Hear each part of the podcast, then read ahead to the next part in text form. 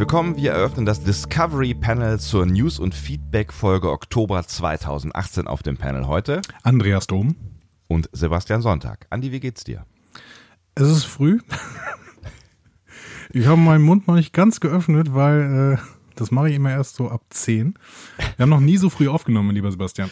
Wir haben noch nie so früh aufgenommen, aber ich habe gedacht, das kommt dir jetzt mal entgegen, weil ungefähr die letzten 200 Folgen hast du dich darüber beschwert, dass wir so spät nachts, Klammer auf, 9 Uhr abends aufnehmen und jetzt ist es morgens um 8 und ich dachte, vielleicht ist das jetzt so der, der richtige Weg. Ja, es gibt ungefähr drei Stunden am Tag, die bei mir voll funktionsfähig sind. Das ist so von 12 bis 15 Uhr ungefähr.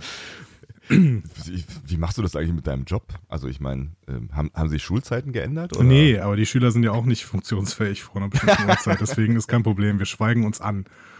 Bis ungefähr ah. zehn. Und dann fangen die Schüler an zu reden. Gruppenarbeit nennt man das oder so, ne? Oh, der Herr Bildungskritiker, hä? Ja, ja, ja. Hast sofort ja, wieder deinen Bildungskritiker-Kaffee getrunken gerade, ne? Ja, ich habe ihn erst halb aus, also alles ist gut. Ja, ich auch. Ich trinke mal gerade einen Schluck. Hm. Wir sind heute mal nicht beieinander, ähm, also geistig, aber auch körperlich nicht. Ähm, geistig und, nie. Äh, geistig nie. und das ist vielleicht auch morgens um acht ganz gut. Ähm, ich, also das ist ja irgendwie das Praktische an so einem, so einem Podcast, wenn man sich nicht sieht. Ne? Ich sitze noch hier in meinem Mickey Mouse Schlafanzug und trinke meine warme Milch mit Honig. Ich habe tatsächlich, merke ich gerade, wo du das sagst, ich habe gerade tatsächlich ja? Star Trek Klamotten an. Ich habe ein ähm, Quarks Bar Grill Holo Sweets T-Shirt an. Ich mag das hab ich noch nie gesehen. Wo hast du das her? Ähm, äh, äh, ähm, keine Ahnung. Äh, Internets, glaube ich. Also selbst gekauft. Äh, selbst gekauft, nicht genau. Hashtag keine Werbung. ja, das hätte ja auch ein Geschenk sein können. Nee, ich habe mir das Oder selbst gekauft. Ich äh, ab und zu ähm, nachts. während unserer Casts surfe ich ab und zu mal im Netz und dann finde ich irgendwelche Star Trek Sachen und kaufe sie mir. Dann gönnst du dir einfach mal was. Ja, genau. Ah. Ist das schön, ist das schön, endlich mal wieder eine Feedback-Folge zu machen. Ja, das ist gefühlt 300 Jahre her, obwohl das ist noch gar nicht so fürchterlich lange her, obwohl die, die, ich habe jetzt zweimal obwohl in einem Satz gesagt, das ist, naja, 8 Uhr morgens, ne? Ähm, die letzte Folge war, glaube ich, Anfang September, deswegen fühlt sich das so an, als wäre das schon mehrere Monate her. Ja, äh, genau. Und jetzt sind wir, ja, jetzt sind wir Mitte Oktober. Ähm, wir sind ja ein bisschen verspätet tatsächlich. Wir wollten ja eigentlich am Montag erscheinen, aber mein Gott, jetzt gibt's äh, ganz, ganz viel Discovery Panel hintereinander quasi. Dann hoffentlich dann am nächsten Montag wieder. Ja, ja eben, genau. So. Ähm, ja, ich habe ich es so ein bisschen gemerkt, äh, als ich überflogen habe, was du da auch noch mit ein Feedback rausgesammelt hast. Ähm, weil du, weil du äh, auch die ganz alten Geschichten nochmal hier rausgekramt hast. Und da ist mir aufgegangen, mein Gott, wir haben lange nicht mehr miteinander gesprochen. Absolut. Ja. Absolut, aber deswegen habe ich das Feedback, also ich habe mal einen kleinen Feedback-Blog gebastelt mhm. hier, ähm, ähm, vor allen Dingen aus Feedback von discoverypanel.de. Ähm, mhm. Da waren wieder so tolle Diskussionen, dann wollte ich einfach äh, da mal den Fokus drauf legen. Sollen wir da direkt reinsteigen denn? Wir können ja direkt reinsteigen, wenn du magst. Ähm, wir haben ja auch das ein oder andere durchaus noch zu besprechen äh, in der News-Sektion. Ähm, wir haben uns ja in unserer letzten Folge extra ein bisschen zurückgehalten ähm, und äh, allein äh, um dieses Thema herum, also ich rede von dem Trailer, lässt sich wahrscheinlich noch das ein oder andere Wort verlieren. absolut. Ähm, äh, möchtest du starten ins Feedback? Also das Feedback quasi zu der News- und Feedback-Folge September. Ähm, das kann ich gerne machen. Da äh, würde ich anfangen mit dem MUD 001. Ist das, ist das ein Wortspiel? Ist das ein Wortspiel? M-U-D-D? Nein, M-A-T-T-H? M-U-D-D? Hm? Ich weiß nicht. MUD, MUD, MUD. Matt könnte es auch sein. Das ist ja ein Doppel-T. Aber ja, vielleicht ist es ein Wortspiel. Wenn ja, dann ähm, gutiere ich das an dieser Stelle. Er schreibt auf jeden Fall: Hallo, das ähm, mit dem Kampf der Bären, Marke Bärenname, war wohl in der TNG-Episode die Thronfolgerin Hallo? Dolphin. Ähm, da gab es einen Gestaltenwandler, das habt ihr euch also nicht eingebildet. Macht weiter so, viele Grüße. Matthias, PS, mal wieder eine Voyager-Folgenbesprechung wäre super ich habe ja echt geglaubt, dass du das geträumt hast mit diesem Bärenmarke Bärenbärchen, keine Ahnung. Nein, nein, nein, nein, nein, nein, nein, nein, nein, nein, nein. Das, ich war mir sehr sicher, das, hat, das war eine Folge, die ich ähm, damals, muss man ja mittlerweile sagen, damals ähm, vor gar nicht mal so langer Zeit äh, gesehen hatte und deswegen konnte ich mich da noch ganz gut dran erinnern, dass es sie äh, gab, aber ich wusste jetzt auch nicht mehr genau, ähm, wie sie heißt, ähm, aber das, das, das hat uns Matt oder Matt, also er heißt ja Matthias, vielleicht ist dann doch eher ja. Matt ähm, ja, dann jetzt nochmal nachgereicht. Danke dafür. Ja, aber ich habe mir die Nummer angeguckt dann, äh, nachdem ich dieses Feedback gelesen habe. Und die Bärenmarke-Assoziation kann ich weiterhin nicht verstehen übrigens. Also die, die die sind doch total gruselig, diese Viecher. ich fand das Bärenmarke-Bärchen auch immer total gruselig. Das hatte immer so einen apathischen Blick. Naja, ja, was? Das sah aus wie der kleine super. Bruder vom, vom Charming Bär. Das war total süß. Wer ist denn der Charming Bär? Der mit dem Klopapier. Den hatte ich verdrängt, danke. Der war super. Ch -ch -ch Charming. So. Ah, ähm, ja. Soll ich mal weitermachen? Äh, warum eigentlich nicht? Also im Übrigen Voyager-Folge, ähm, äh, warum eigentlich nicht? Wird alles passieren. Ach so, ja, richtig, genau. Ähm, hatte ich noch vergessen, auf einzugehen. Ja, ja. wird passieren. Wir haben auch schon einen Blick. Ähm, so. Michael Burnham fragte nochmal äh, zu den ähm, Serien, äh, also Michael Burnham. Ja, ich freue freu mich immer über den, den Nick. Ja, genau. Also mit EI und mit Ö und Ä. Und Ö und Ä, genau. Äh, fragt nochmal äh, zu diesen Registrierungen, die CBS da vorgenommen hat. Eine der zukünftigen Serien soll also Destiny heißen. Es wäre wirklich cool, wenn sie sich auf die Buchtrilogie beziehen würde. Wenigstens in weiten Teilen. Meine Wunschvorstellung hat Annie dabei exakt umrissen, eine auf dem Erwachsenenpublikum orientierte Animationsserie. So könnte die weitreichenden Inhalte dargestellt werden, die in einer Realserie nur schwer oder sehr kostenintensiv umgesetzt werden könnten und mittels Voice Acting, Allstars und Terminprobleme umgangen werden. Ja. Ich ja. finde das weiterhin eine ganz gute Vorstellung eigentlich. Ne? Ich bin ja nicht der größte Animationsserien-Fan, aber würde mich ähm, ja, es ist eigentlich, eigentlich ist, ist, das gar nicht so richtig. Ich bin einfach noch nicht so richtig in Kontakt gekommen mit wirklich guten Animationsserien. Also eigentlich mag ich zum Beispiel Animes ganz gerne, aber bin auch da nicht so richtig in Kontakt gekommen. Aber alles, was ich da eigentlich gesehen habe, fand ich gut. Also eigentlich finde ich das gar nicht so doof. Vielleicht müsste müsst ich einfach mich mal hinsetzen und ein paar gute Animationsserien gucken, bevor ich jetzt hier vor, vorurteilsbelastet irgendwas raus. Ich bin, ich bin überhaupt, stimmt. ich bin da glaube ich noch weniger Fan als du eigentlich, aber ich mhm. müsste dir jetzt mal einen Tipp aussprechen, nämlich BoJack Horseman. Hast du das mal gesehen? Ähm, nee, tatsächlich nicht. Mir hat das ähm, ein, da dürfen wir jetzt keinen Markennamen mehr sagen, weil du eben Werbung gesagt hast. Ich habe doch Werbung gesagt, das dürfen wir jetzt mal.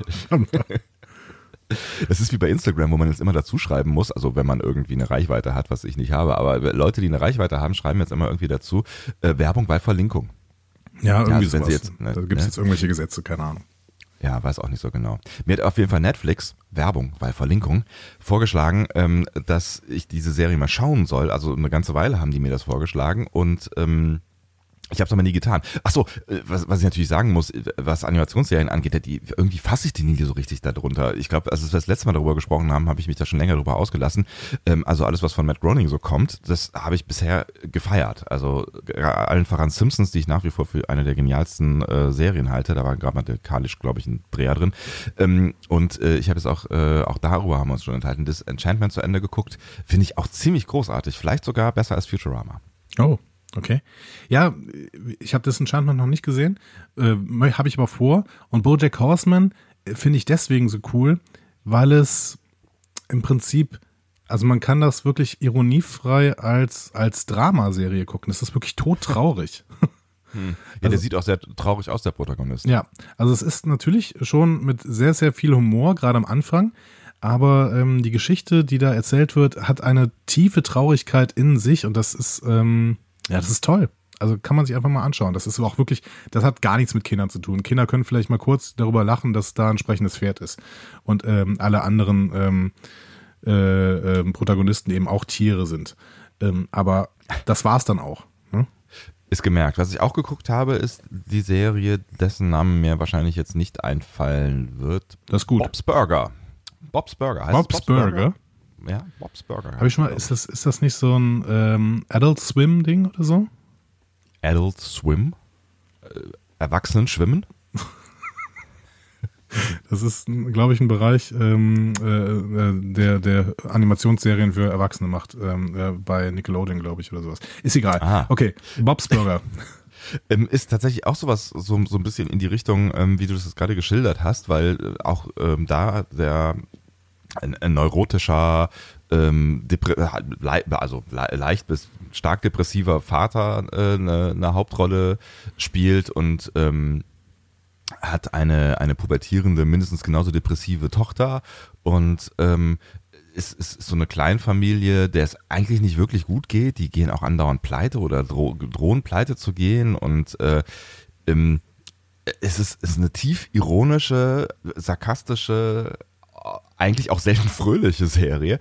Ähm, aber die, ich finde die auch ganz interessant. Ich habe ich hab sie irgendwann aufgehört zu gucken. Ich weiß gar nicht mehr genau warum. Aber manchmal verliert man ja so Serien aus den Augen. Aber ich habe bestimmt irgendwie, keine Ahnung, zwei Staffeln oder sowas gesehen. Crazy. Also kann man sich auch auf jeden Fall mal angucken. Das wäre mein Tipp zurück äh, für dich. Ja, danke. Ähm, Werde ich, werd ich mal schauen. Burger interessieren mich sehr. Generell auch von Bob. Genau, auch von Bob. Mir völlig egal, wer die macht. ähm, also sind wir eigentlich gar nicht so totale Noobs, was Animationsserien angeht. Naja, vielleicht schon. Wahrscheinlich schon. Ja. Ich, äh, ja. So. Aber ich meine, äh, äh, äh, äh, Track am Dienstag äh, bringt er ja als Abhilfe in Zukunft. Genau, mit TAS, die ich, das ich noch nie gesehen habe. Und ich freue mich, das jetzt mit Track am Dienstag zu gucken. Die sind nämlich tatsächlich durch, ne? Die sind jetzt durch mit ähm, der Original Series. Ja, das ist der Hammer. Krass. Das ist der Hammer. 79 Folgen haben sie hinter sich und ähm, werden jetzt in TAS starten und äh, irgendwann ja, dann auch bei TNG ankommen und dann geht's richtig rund. Da freue ich mich auch schon sehr drauf. Dann äh, äh kann man alles nochmal rewatchen. Alles. Alles. Absolut. Gut, ähm, so viel dazu. Genau. Du wolltest weitermachen. Äh, unbedingt. Und zwar mit Volker. Und ähm, der hat ein Feedback zu. Also, achso, äh, wolltest du nicht äh, da dieses Grußwort noch einspielen?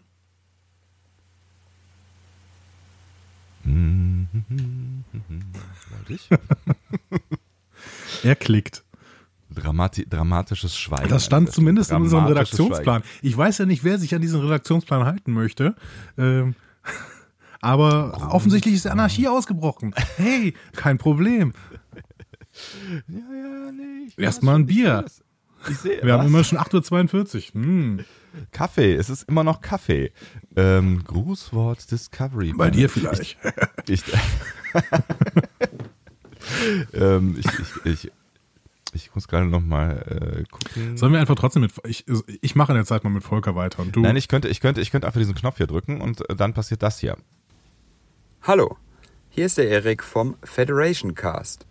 Wir wünschen euch herzlichen Glückwunsch zu eurem einjährigen Bestehen und freuen uns über hoffentlich viele, viele weitere Folgen Discovery Panel.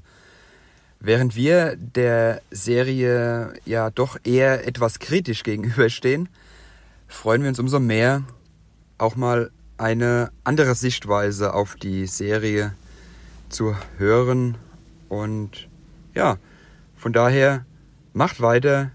Wir bleiben am Ball und ja, hoffentlich sehen wir uns mal wieder. Bis dahin, macht's gut. Ciao. Tschüss. Tschüss. Das, freu, das, das, das hoffe ich doch auch hier, dass wir uns mal wiedersehen mit dem Federation Cast. Auf jeden Fall. Da äh, gab es ja doch ein äh, sehr schönes Zusammentreffen auf der FedCon und ähm, um, umso mehr freue ich mich auch über die äh, Grußworte, die ihr an uns geschickt habt ähm, zu unserem ähm, jetzt schon fast in äh, karger, vergessener Vergangenheit liegendem einjährigen Jubiläum, an das ich mich nur noch in äh, äh, ich weiß gar nicht, was, wir haben ja gar nichts gemacht eigentlich, ne? Nee, wir haben nichts also gemacht. Wir hätten, wir, hätten, wir hätten, ja eigentlich, hätten wir ja zumindest mal so eine kleine, also wir, wir hätten ja zu zweit zumindest uns mal irgendwie. So eine Gala mit rotem Teppich und so. zu zweit. So ein, ich dachte eher irgendwie an ein Gerstengetränk einer Pommesbude oder so, aber naja, gut, oh, ja. das ist auch eine Gala zu zweit. Gerstengetränk bei Bob's Burger. So, das wäre doch schön gewesen. Nein, aber, aber äh, super, dass ihr uns äh, an uns äh, gedacht habt und sehr nett auch das mit diesem, diesem Audio. Ich mag ja äh, tatsächlich, wenn man auch mal ja, die ein oder andere andere Stimme hört ähm, in unserem Cast. Ich dachte, du wolltest jetzt sagen, du magst Audio. Ich mag ja. Audio. Ich mag Audio. Dein Leben sagt dasselbe. ja, vielen Dank, lieber Erik. Ähm, und wie gesagt, wir hoffen, äh, wir sehen uns wieder, spätestens bei der nächsten FedCon. Wo bis jetzt übrigens so ähm, erst ein einziger Star Trek-Gast angesagt worden ist. Dafür aber komplett äh, 300 Jahre Star Wars. Auch, es ist übrigens auch noch kein Star Wars-Gast angesagt, aber ähm, zwei The Orville-Gäste zumindest schon. Es hat das eine mit dem anderen zu tun. Ich verstehe das ja alles nicht, dieses Konzept dieser Convention. Aber wir werden äh, bald mal über The Orville sprechen müssen. Ja, du hast da, du hast da äh, was nachgeholt, hast du so zumindest zwischen den Zeilen angedeutet. Ich habe es jetzt durchgesehen, ja, und möchte weiterhin nichts dazu sagen, bis wir uns mal hier äh, on air darüber unterhalten. Ah, mal gucken, wann das passieren wird.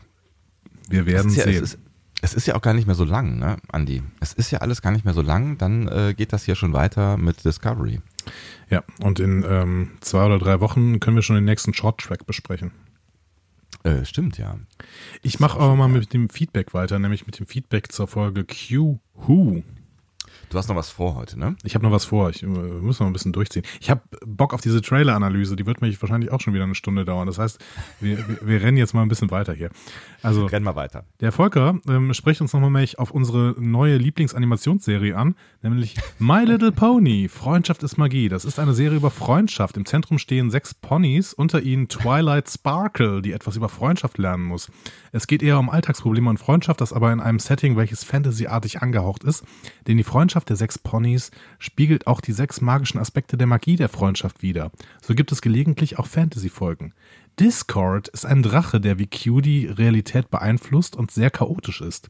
Er muss von den sechs Ponys bezwungen werden und in späteren Staffeln wird er sogar später ein Freund des schüchternen Ponys Fluttershy.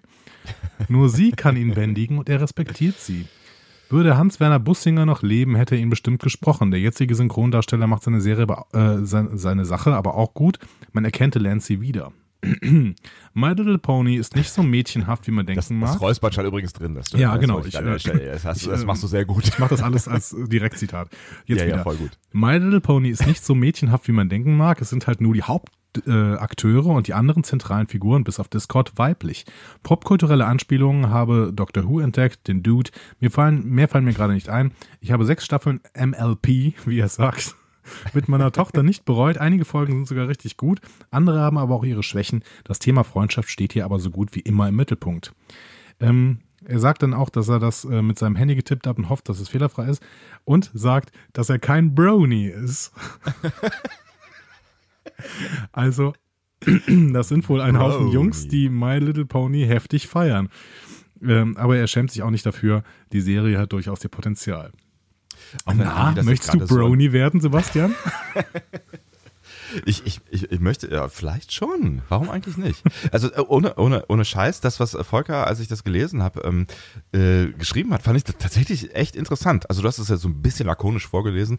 Ähm, ich, ich möchte sagen, Volker, vielen Dank dafür, weil äh, ich habe überhaupt keine Ahnung gehabt, um was es in dieser Serie geht. Und da gibt es ja durchaus äh, ein paar Pluspunkte, die ich echt ganz gut finde. Also zum Beispiel, also auch die auch recht modern sind, weil die Serie ist ja auch, ähm, ist, ist, ist ja schon ein paar Tage alt. Ne? Also dass, dass es ausschließlich weibliche Ha- Hauptcharaktere gibt, dass die nicht in Klischees ertrinken, sondern durchaus ähm, selbstbewusst sein können. Hier die Fluttershy-Geschichte ist ja auch eine ganz schöne irgendwie von, von einer schüchternen Protagonistin, die quasi durch eine Aufgabe ihr Selbstbewusstsein entdeckt. Also da sind ja pädagogisch durchaus irgendwie ganz, ganz äh, spannend angelegte Dinge drin.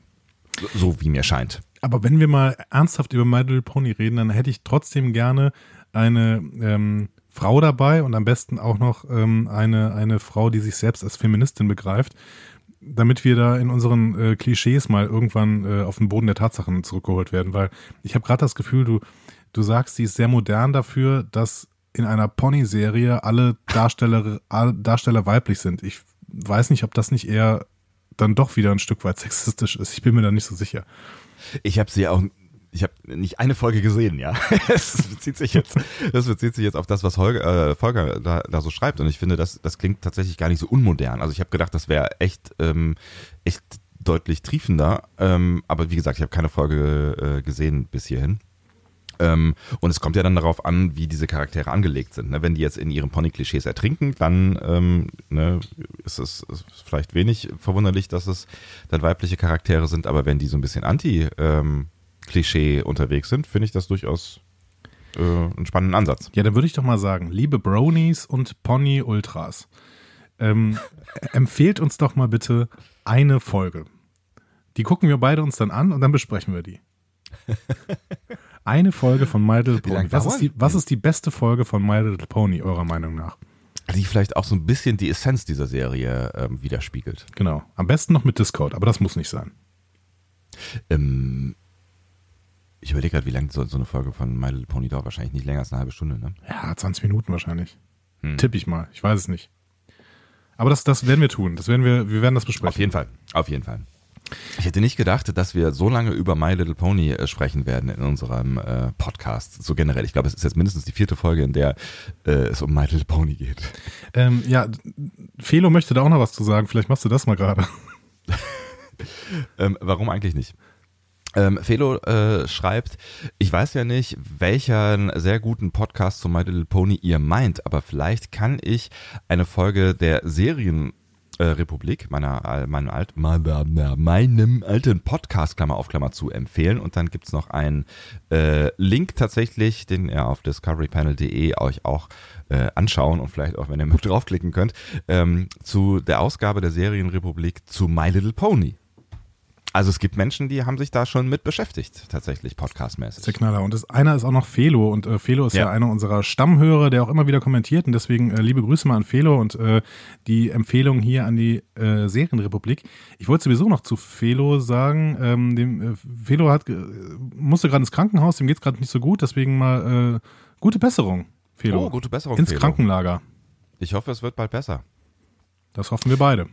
So, ja, aber auf jeden Fall vielen Dank für den Tipp. Ich habe noch nicht reingehört. Hast du reingehört in die Serienrepublik? Weil das, das habe ich auf dem Zettel stehen, ich habe es noch nicht geschafft. Nee, habe ich nicht. Ähm, hat, hat aber auch den Grund, dass ich wirklich noch keine Serie, äh, keine Folge von My Little Pony gesehen habe. Also wenn ihr mir jetzt mal eine äh, Folge von My Little Pony empfehlt, ähm, dann würde ich die erst gerne schauen und mir dann mal die Serienrepublik anschauen, weil wenn man so was hört, wovon man überhaupt noch gar keine Ahnung hat, ja, dann ist das immer so, so semi. Ja, ich, man, manchmal kann es auch umgekehrt funktionieren, finde ich. Also wenn man so irgendwie in eine Serie reinhört, also klar, wenn du jetzt halt irgendwie eine Tiefenanalyse startest, dann äh, bist du halt ganz schnell draußen, wenn du irgendwie nicht weißt, wovon die da reden. Ähm, aber wenn es ein bisschen um die Serie geht und die Serie allgemein erklärt wird, finde ich, kann es auch schon mal passieren, dass ich dann vielleicht durch einen Podcast oder durch eine Erzählung auf irgendwas komme, was ich mir angucken will. Aber vielleicht ist in dem Fall der umgekehrte Weg der bessere. Da hast du, vermutlich hast du mal wieder recht, mein lieber Andreas. Da werden wir mal schauen. Ich mache mal weiter mit Gangliengulasch. Sehr gerne. Übrigens mein Lieblingsname ähm, diese, diese Folge. Der Gangliengulasch schreibt, das Prinzip der Q gefällt mir erstmal gar nicht. Star Trek ist ja eher wissenschaftlich geprägt und nimmt sich selbst ernst, beziehungsweise ist meistens in sich selbst schlüssig. Eine allmächtige Person, ein Gott, das passt erstmal nicht so da rein, ist mein Gefühl. Alles in allem gefällt mir Q aber. Und ich finde, da trifft er einen Punkt, ne? Mhm. Also wenn man, wenn man Star Trek wirklich als, als wissenschaftliche Zukunftsvision ernst nimmt, dann passt das Konzept eines Q oft nicht da rein, weil es wirklich viele Probleme schafft. Ne? Also ähm, mhm. ja. Ich, ja, jein, finde ich. Also ich finde, gerade weil es der genaue Gegenentwurf ist zu dem, was Star Trek erstmal alles ist, nämlich berechenbar und, und Wissenschaft und, und äh, Grenzen und äh, Kontrolle und so. Also ich meine, es ist ja eine sehr, sehr kontrollierte Welt. Ne? Also ne, gerade so in TNG hast du das Gefühl, die haben, die haben wirklich nur Spaß heimlich nachts, wenn das Licht ausgeht und dann gibt's mal einen kleinen Witz oder so. Also ähm, ich finde, dass dieses Gegenkonzept passt da schon auch irgendwie rein, auch weil du ja nicht wissen kannst, was in diesem Universum alles noch existiert und warum sollte nicht ein ähm, ein allmächtiges Wesen existieren, was jenseits der Grenzen der Physik oder vielleicht nicht mal jenseits der Grenzen der Physik. Ich meine, ähm, wer sagt denn, dass immer zum Beispiel Zeit ähm, für jeden linear erlebt werden muss, so wie wir das tun? Weil, ich meine, Einstein hat ja da schon das ein oder andere äh, in den Raum gestellt, ähm, was wir linearen Wesen uns nicht vorstellen können, aber was ja möglicherweise anderem Wesen im Universum anders erleben. I don't know. Also ich finde das gar nicht so total, also ne, ich, ich, kann, ich kann den Gedanken von Ganglin Gulasch nachvollziehen, aber ich finde es gar nicht so, total, so total unstar trackig ähm, und ich finde es passt gerade wegen wegen dieser, dieser, dieser, äh, wegen dieses Gegenkonzeptes. Ja, und während du jetzt gerade geredet hast, sind mir noch zwei Dinge äh, aufgefallen. Erstmal ich finde es schön, dass einmal der Satz in diesem Podcast gefallen ist, ich kann den Gedanken von Gangnam Gulasch nachvollziehen.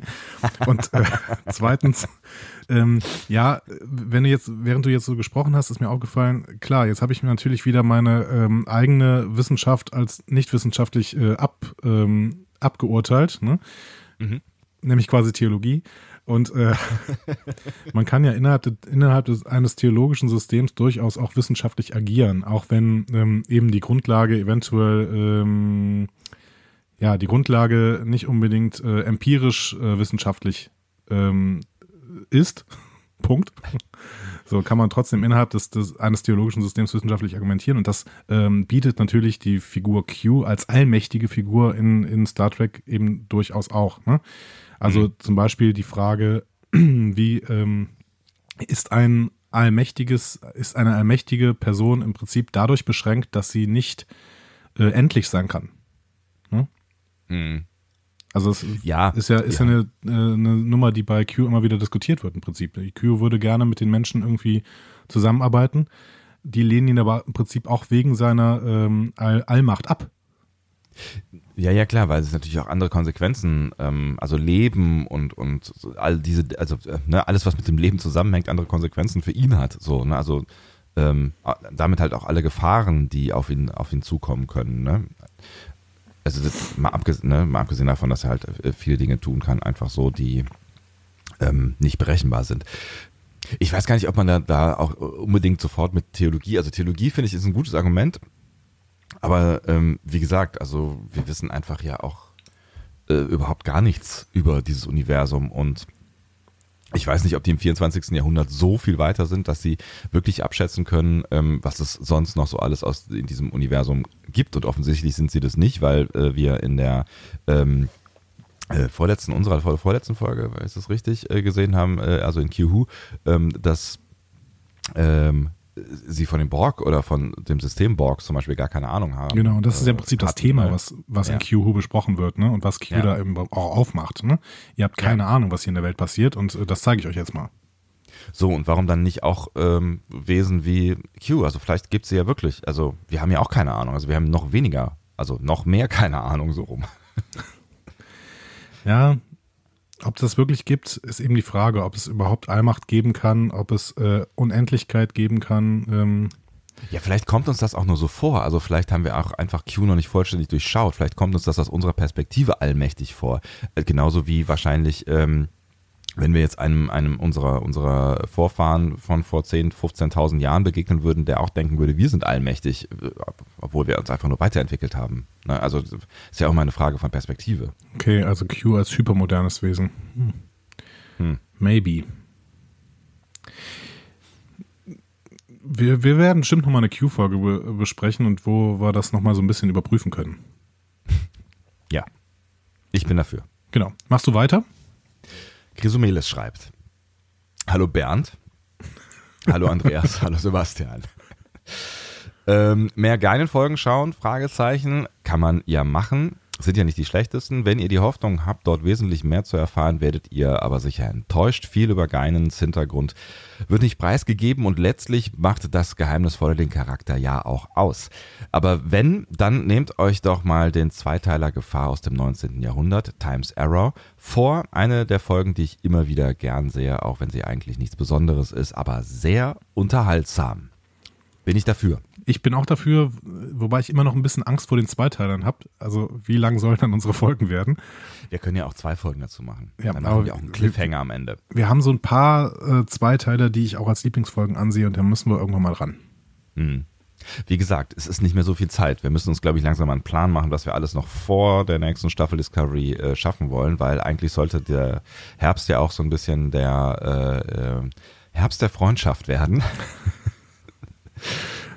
ähm, ich äh, wollte damit eigentlich nur sagen, dass wir auch nochmal ein, zwei äh, andere Stimmen auf den, aufs Panel einladen wollten, die ja natürlich auch noch ihre eigenen ähm, äh, Serien, Folgen, Ideen haben, was sehr unangenehm ist, wenn die mit unseren äh, Folgenideen äh, kollidieren. Also wir haben noch einiges zu tun. Wir müssen uns, Andi, wir müssen uns einen Plan machen. D definitiv. äh, wir haben ja einfach gerade ein paar Zeitprobleme, wie ihr gerade merkt, da die Folge zu spät hört. Aber ähm, ja, müssen, müssen wir mal schauen, wann wir das, das alles unter einen Hut bekommen. Vor allen Dingen, weil es ja vielleicht eine der letzten Gelegenheiten sein wird, überhaupt Lieblingsfolgen zu besprechen. Denn CBS hat ja, das äh, kann ich schon mal unserer News-Sektion vorwegnehmen, gesagt, sie möchten am liebsten jede Woche Star Trek, neues, neue Star Trek-Folge zeigen. Ja, und da müssen wir uns natürlich noch darüber unterhalten, ob wir denn eigentlich auch jede Folge, äh, Star Trek-Folge mitnehmen. Also jede neue Star, also jede neue Star Trek-Serie, die äh, aus äh, diesem Hause kommt, dann auch mitnehmen. Müssen wir uns, müssen wir uns angucken. Wir müssen uns angucken, ob das in Stress ei, ei. ausartet oder nicht. Ob wir noch ein Leben haben dann. Ei. Vielleicht können wir auch ähm, irgendwas kürzer besprechen. aber Das kriegen wir ja fast nie hin. Ähm, ich ich äh, gehe mal weiter und äh, gehe mal zum Stammhirn. Ja. Der User Stammhirn ähm, korrigiert uns nämlich mal kurz, ähm, beziehungsweise mich mal wieder. Ähm, ich hatte nämlich gesagt, dass, die, ähm, dass dieser Borg-Kubus tatsächlich der ist, der in Enterprise dann später in der Arktis gefunden wird. Mhm. Ähm, und da sagt er nein, das ist, äh, soweit ihm bekannt ist, ist das das Borgschiff aus der, also dieses Borgschiff aus der äh, Archer Prize Episode, wie er es nennt, Mhm. ähm, ist ein Überbleibsel der Zeitreisesphäre aus First Contact. Ach was. Ja. Ähm, das, ähm, hatte, ich hatte nur noch auf dem Schirm, dass wir die schon mal gesehen haben, diese, diese Borgsphäre, die da bei Mhm. Archer Prize gefunden wird. Ähm, ich wusste aber nicht mehr woher. Mhm. Genau. Also vielen Dank an dieser Stelle an Stammhirn. Man lernt ja auch nie aus. Definitiv. Ähm, dann haben wir nochmal Michael Burnham, auch zu Q-Who. Äh, sie schreibt ähm, unter anderem, was die im Nachhinein fehlerhafte Kontinuität hinsichtlich der Kenntnis der Borg von der Föderation angeht, ist noch gar nicht erwähnt worden, dass Annika Hansen, also Seven of Nine, und ihre Eltern in den 2350ern von den Borg assimiliert wurden. Q-Who spielt laut Memory Alpha im Jahre 2365, so dass die Borg also zu diesem Zeitpunkt schon mehrere Jahre von der Föderation wissen müssten. Gutes äh, Argument an der Stelle. Ja, also hat hat vermutlich mal wieder jemand nicht aufgepasst. Genau, und äh, man merkt daran, dass dieses Argument von, ähm, das da immer wieder genannt wird, ja, jetzt äh, wissen die Borg von der Föderation und jetzt kommen die auch, das lässt sich aus verschiedensten Gründen einfach nicht halten. Hm. Also da haben wir einfach einen Con- Continuity-Fehler, den, äh, ja, den die hier eingebaut haben. Ja, einen relativ großen tatsächlich eigentlich. Ja. Okay, wir äh, gehen mal zur letzten Voyager-Folge, die wir besprochen haben, nämlich ähm, dem Feedback zu Living Witness. Ähm, hier der Doktor als äh, Zeitzeuge und sowas. Also ein Backup des Doktors. Und ähm, Chrysomelis äh, schreibt dazu, ja, das ist auch eine meiner Voyager-Lieblingsfolgen. Ich mag den Kontrast der überzeichneten Crew, nur das hat ja durchaus Comedy-Aspekte, zur ernsthaften Reflexion über Geschichtsschreibung. Das ist ein Aspekt, den ich gerne noch ergänzen würde. Die zeitliche Dauer. Hier werden Jahrhunderte gebraucht, um Rassismus zu überwinden. Das fand ich immer sehr bemerkenswert. Das ist bemerkenswert, finde ich auch. Äh, Chrysomelis, vielen Dank. Ähm, und das ist ein bisschen beängstigend tatsächlich. Hm. Ja, aber vermutlich auch gar nicht so fürchterlich unrealistisch. Ne? Also wenn man sich ähm, so mal umschaut, auch in der menschlichen Geschichte, ähm, wie lange wir dazu brauchen, um über Vorteile und äh, äh, ähnliche Dinge hinwegzukommen, da sind wir ja auch nicht äh, viel besser als die beiden Spezies, die wir da sehen. Und das mit der Geschichtsschreibung ist natürlich auch echt ein, ein ja nach wie vor ein, ein spannender Aspekt, über den wir uns zumindest an, angeschnitten äh, schon mal unterhalten haben. Ne? Ich habe jetzt letztens noch einen Artikel von jemandem gelesen, von so einem Zukunftsforscher, ähm, der sagt, auch wenn es uns gerade nicht so vorkommt, ähm, äh, alles wird besser. Ja, es ist ja deine Theorie, die du immer mal wieder anbringst, nämlich diese Wellenbewegung, die leicht nach oben gerichtet ist, ne? Ja, nee, und äh, der sagt, es ist nicht nur eine Wellenbewegung, sondern es ist eine stetige Verbesserung. Und der hat da so ein paar Beispiele gebracht ähm, über die Liberalisierung der Gesellschaft in Deutschland und meinte eben, ja, äh, was wir jetzt erleben, ist vielleicht nur eine Reaktion von Leuten, die, denen das schon zu schnell geht. Mhm. Und das ist quasi so, äh, dass sich die Gesellschaft eben radikal liberalisiert, auch gerade wenn man so die letzten, ähm, ja, die letzten zwei Jahrzehnte anschaut. Ähm, und alles, was wir gerade so an Rückwärtsgewandten sehen, ähm, wirkt für eine liberalisierte Gesellschaft sehr rückwärtsgewandt, ist aber im Prinzip schon nur 80er Jahre denken. Das ist, äh, ist tatsächlich ganz spannend ähm, und es, es wäre schön, wenn dem tatsächlich so wäre. Ähm, und äh, es gibt, es gibt, man könnte ja einige Belege für diese Theorie finden. Ne? Also zum Beispiel, ähm, dass die Grünen es auf 18 Prozent schaffen in, äh, im CSU-Staat Bayern. Ne? Also das, äh, das könnte man ja schon auch als, als, als Zeichen sehen und als Zeichen dafür, dass die äh, nach hinten gerichtete Ausrichtung, wenn das 80er Jahre, Jahre Denken der CSU, auf das sie nochmal extra aufgesprungen ist vor der Wahl, ähm, nicht ankommt. So, ne? Also das könnte, könnte man ja als Beleg nehmen. Ja, ich habe so ein bisschen Schiss davor, dass, dass dem nicht so ist und ähm, dass es mehr Konservativismus, konver, Konservativismus, konservativ, Konservativismus in dieser Gesellschaft gibt, als mir lieb ist. Puh. Ja, aber wenn Konservativismus äh, quasi sich nur auf, ähm, auf das Denken der 80er Jahre oder vielleicht sogar nur der frühen 90er bezieht, dann ähm, fühlt sich das immer noch komisch an, aber dann ist es halt nicht so gefährlich. Ja, aber wir haben ja, wir haben ja rassistische Tendenzen, die wir. Ja. Entweder sind sie jetzt lauter oder ähm, sie, sie, waren, sie waren nicht so präsent oder es ist genau das, dieses, dieses Aufbäumen ähm, in einer Gesellschaft, wo wo möglicherweise die Menschen liberaler werden, wäre ja schön, aber ich habe so, so ein bisschen das Gefühl, dass, ähm, dass es schon radikalere Tendenzen gibt als vor 10 oder 15 Jahren noch oder die zumindest einfach lauter sind. Aber es, Ja. gibt, ja, es gibt ja Zulauf. Also Aber das in den ist- 90ern. Aber das ist es ja. Also ich finde, Radikalität ähm, en, entspringt aus Hilflosigkeit. Und Hilflosigkeit äh, entspringt daraus, dass man irgendwie so mehr oder weniger sich immer mehr allein fühlt. Hm. So. Und ähm, das wäre ja im Prinzip, also es wäre traurig für diese Menschen. Und ähm, es ist auch traurig, dass diese Menschen dann eben sich nicht äh, der liberal, liberalen Gesellschaft anschließen wollen, aber vielleicht kann man sie dazu gewinnen. Ich finde dann immer noch, ähm, trotzdem, gesamtgesellschaftlich ist das dann eher sogar ein positives Urteil über eine Gesellschaft, wenn sie eben so radikal äh, liberalisiert wird, ähm, dass dann manche Leute eben, die es nicht schaffen, sich dem anzuschließen, in, in Radikalität verfallen. Das heißt, wir haben kein Politikvermittlungsproblem, sondern wir haben ein Problem damit, dass die Politik zu progressiv ist. Ähm, nee, das, also es klingt jetzt so, als würde ich das ablehnen. Nein, natürlich nicht. Nein, nein, nein, nein. Also nee, nee, aber es, heißt ja immer so tatsächlich irgendwie die, die Menschen, die ähm, jetzt hier äh, Pegida und und Ja. äh, Sachsen und was auch immer, die, die auf die Straße gehen, die, das sind nicht alles ähm, alles äh, rechtsradikal, natürlich nicht so. Ne? Das äh, sind diese sogenannten besorgten Bürger, wo, ne? es ist ja auch ein schwieriger Begriff Ja. so. Und dann, da heißt es ja immer ein Stück weit, dass ähm, ein Teil der Gesellschaft oder einem Teil der Gesellschaft und ich glaube auch einem wachsenden Teil der Gesellschaft nicht mehr vermittelbar ist, was politisch eigentlich in Deutschland passiert. Ähm, was daran primär daran liegt, dass äh, dass es tatsächlich nicht vermittelt wird, weil das passiert ja politisch etwas. Ob das jetzt, Ich glaub, ob das das- Dinge sind. Also, Ja, ich glaube, Ja. das ist auch ein Teilproblem, auf jeden Fall. Also, dass, dass es vielleicht teilweise ähm, nicht richtig vermittelt wird. Aber ähm, tatsächlich, also ich würde jetzt nicht sagen, das ist ein, ein ähm, Merkmal zu progressiver Politik, sondern vielleicht ähm, sehr progressiver Gesellschaftsentwicklung. Hm. Weil Ja, wenn, es wenn sich ja. eine Gesellschaft eben radikal schnell in eine progressive Richtung entwickelt, dann hängst du bestimmte Leute ab.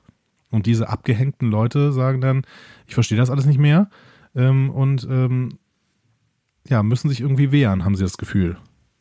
Ich könnte mir vorstellen, ähm, um noch so ein bisschen die Runde gefährliches Halbwissen äh, und unseren Stammtisch weiter äh, mit reinzunehmen, ähm, dass, dass sowas auch mit, mit ähm, Urbanisierungstendenzen unserer Gesellschaft zu tun hat, weil wir ja immer, also immer mehr Menschen in Städten wohnen wollen und äh, politisch Städte ja ganz anders aussehen als ähm, äh, ländliche Regionen, was wir jetzt auch wieder an der Landtagswahl in Bayern gesehen haben, wo in ähm, fast allen größeren Städten die Grünen, ähm, wenn nicht gewonnen, sehr gute Zahlen gehabt haben. Ne? Also ich meine, die Grünen sind ja im Prinzip jetzt auch äh, die, die, die moderne CDU mehr oder weniger, ne? die, die etwas liberalere äh, ökologische CDU, die sind ja schon auch im Kern ähm, recht konservativ ähm, geworden oder vielleicht waren sie es auch schon immer. Ja, aber so meine, das ist jetzt, das ist jetzt auch wieder sehr kurz gefasst. Und da gibt es ja im Prinzip zwei große Lager und ähm, viele Schattierungen. Also es gibt ja die Realos und die ähm, eher die, die, die äh, progressiven. Aber gut, ist ja, ist ja jetzt, na, wir sind, wir, wir werden hier zu Politik-Podcast. Ja, ohne Ahnung zu haben. Ne? Aber ne, das könnte es ja auch sein, dass quasi ein Teil der Gesellschaft ähm, sich stärker liberalisiert durch die Urbanisierung und der andere Teil so ein bisschen hinterherhinkt, weil die überhaupt nicht ähm, mitbekommen, was in den Städten ähm, so passiert. Maybe. Ich glaube, das ist sicherlich alles, das ist alles multifaktoriell. Wie sind wir denn jetzt darauf gekommen eigentlich? Äh, Entwicklung von Rassismus in der Gesellschaft. Ah ja. Genau. Aber vielleicht gehen wir jetzt Aber einfach das- zum, ja. zu, zur nächsten Folge. Nämlich zum Aber, Feedback. äh, vielleicht- zum, bitte? Vielleicht, äh, vielleicht, vielleicht liegt es ja auch an uns, ähm, aber äh, generell finde ich, ähm, zeigt das mal wieder äh, oder immer mal wieder auch diese, diese Diskussion. Also wir sind ja häufig äh, in, in, in diesen Folgen irgendwie in ähm, politische Diskussionen hineingeraten oder zumindest in Aspekte, die auch auf unsere Gesellschaft einen Einfluss haben oder wo man mal drüber nachdenken kann. Das zeigt schon auch, ähm, dass Star Trek durchaus äh, immer wieder Anstoßpunkte zu, zu unserer aktuellen Gesellschaft bietet. Ja. Finde ich ganz gut. Und genau, und das leistet Star Trek und das wird, keine Ahnung, CSI Miami ähm, nicht immer leisten. Nichts gegen CSI Miami. Nein, natürlich Aber nicht. Ich habe es nie gesehen. ist bestimmt toll. Ich habe übrigens ähm, äh, äh, Handwerker im, äh, im Nebengebäude. In meinen Ich habe parkähnlichen Handwerker im Anlagen. Nebengebäude. Ähm, also falls jetzt Ja. irgendwer hämmern hört oder schrauben oder sowas, äh, dann bin ich das nicht. Schrauben vor allen Dingen. Ja. Wir werden sehen. Ähm, gehen wir zum, ins, in Feedback zu Short Tracks äh, Runaway. Sehr gerne. Achso, äh, soll ich? Ich Ja, oder du? Ich, mir ist egal. Mach du. Du.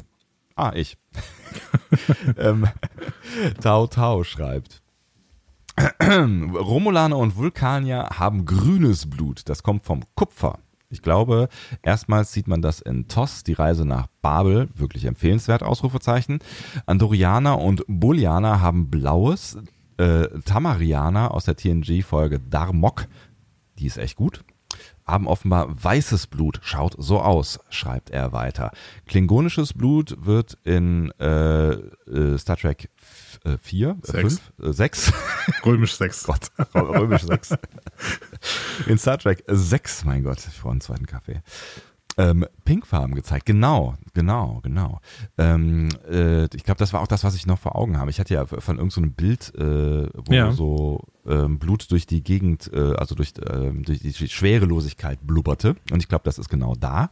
Ähm, das wurde aber nicht wieder aufgegriffen, soweit ich mich erinnere. Schreibt Tau Tau weiter, haben äh, Cardassianer gar nicht äh, gar braunes Blut? Oh, das weiß ich nicht mehr. Hm, Das weiß ich auch nicht. Aber ich meine, braun sieht ja auch unser Blut aus, wenn es gerinnt quasi. Ne? Ähm, Oder sehr alt ist. ja, da bin ich jetzt äh, unsicher. Aber ich finde ähm, den Verweis auf die Tamarianer hier an der Stelle nochmal spannend, weil die Folge Damok, ähm, die habe ich auch nochmal gesichtet. Die ist wirklich herausragend. Also die müssen wir auch nochmal äh, besprechen irgendwann. Also es ist so eine Lost in Translation Folge. Also es ist ja die, die, die, äh, die Folge hat das Grundthema, ähm, die TNG-Crew trifft auf, also beziehungsweise vor allen Dingen Picard trifft auf eine Spezies, bei der der universale Besetzer nicht funktioniert. Mhm. Toll. Also eigentlich äh, in, so wie in jeder äh, Folge Enterprise. Mm, ja, genau, aber halt als Hauptthema. Ja. Finde ich interessant. Tau Tau schreibt da noch was weiter, ne? Also soll man da noch gerade drauf Ah ja, genau. Mhm. eingehen? Ähm, und zwar geht's um Jonathan Frakes. Äh, ach ja, genau. und unsere Diskussion darüber, ob er denn äh, Brusthaare hat oder so. Ja, Jonathan Frakes, nackte Brust, ähm, schreibt er, kann man häufiger sehen, beginnend in der äh, Babyface ersten Staffel in Episode 14 Planet Angel One. Und äh, Stewart muss diese Bademantel-Momente selbst gefördert haben, schreibt er weiter. Auf Sie. einem Planet, äh, schreibt sie weiter, Entschuldigung. Ähm, danke. Immer das gleiche, ne? Auf einem, äh, auf einem Panel äh, war es äh, Marina Sirtis, mal recht wichtig, das klarzustellen und äh, drängte ihn zu dieser Antwort. Er konnte nur verschmitzt lachend äh, nicken, als sie sagte, dass er sich gerne brustfrei zeigen wollte. Ist irgendwo auf YouTube dieses Panel. Das ist nicht unser Panel. Stuart ist echt ein äh, Stranger, aber cooler Typ irgendwie. Ja. Es- irgendwie sind, sind, sind äh, Schauspieler, äh, immer, also nichts gegen Schauspieler unter euch, aber ne, also ich glaube, per se äh, sind sie spezielle Charaktere, glaube ich, sonst kannst du diesen Beruf auch nicht ausüben. Ich habe gestern, ich glaube auf Instagram, äh, hat Stuart ein Video gepostet, der ist gerade irgendwo in Deutschland unterwegs und man hat ja immer im Hinterkopf, okay, der, dieser Mann ist fast 80, der ist, ähm, der ist ähm, lange Dekan einer Universität gewesen, der ist Professor und ein extrem ähm, äh, dekorierter Schauspieler. Und dann sitzt er in seinem Auto, wird offensichtlich rumgefahren und ähm, auf deutschen Autobahnen hat er selbst getaggt. Ich bin auf einer deutschen Autobahn und äh, hat so eine äh, Tüte, äh, äh, Hashtag keine Werbung, funny frisch ungarisch in der Hand und sagt, hm, das sind gute Chips und gibt denen dann irgendwie so Noten. Das ist irgendwie total strange. Aber ein schönes Video. Also ich mag, ich mag ihn einfach sehr, sehr gern und ich freue mich wirklich auf die Picard-Serie.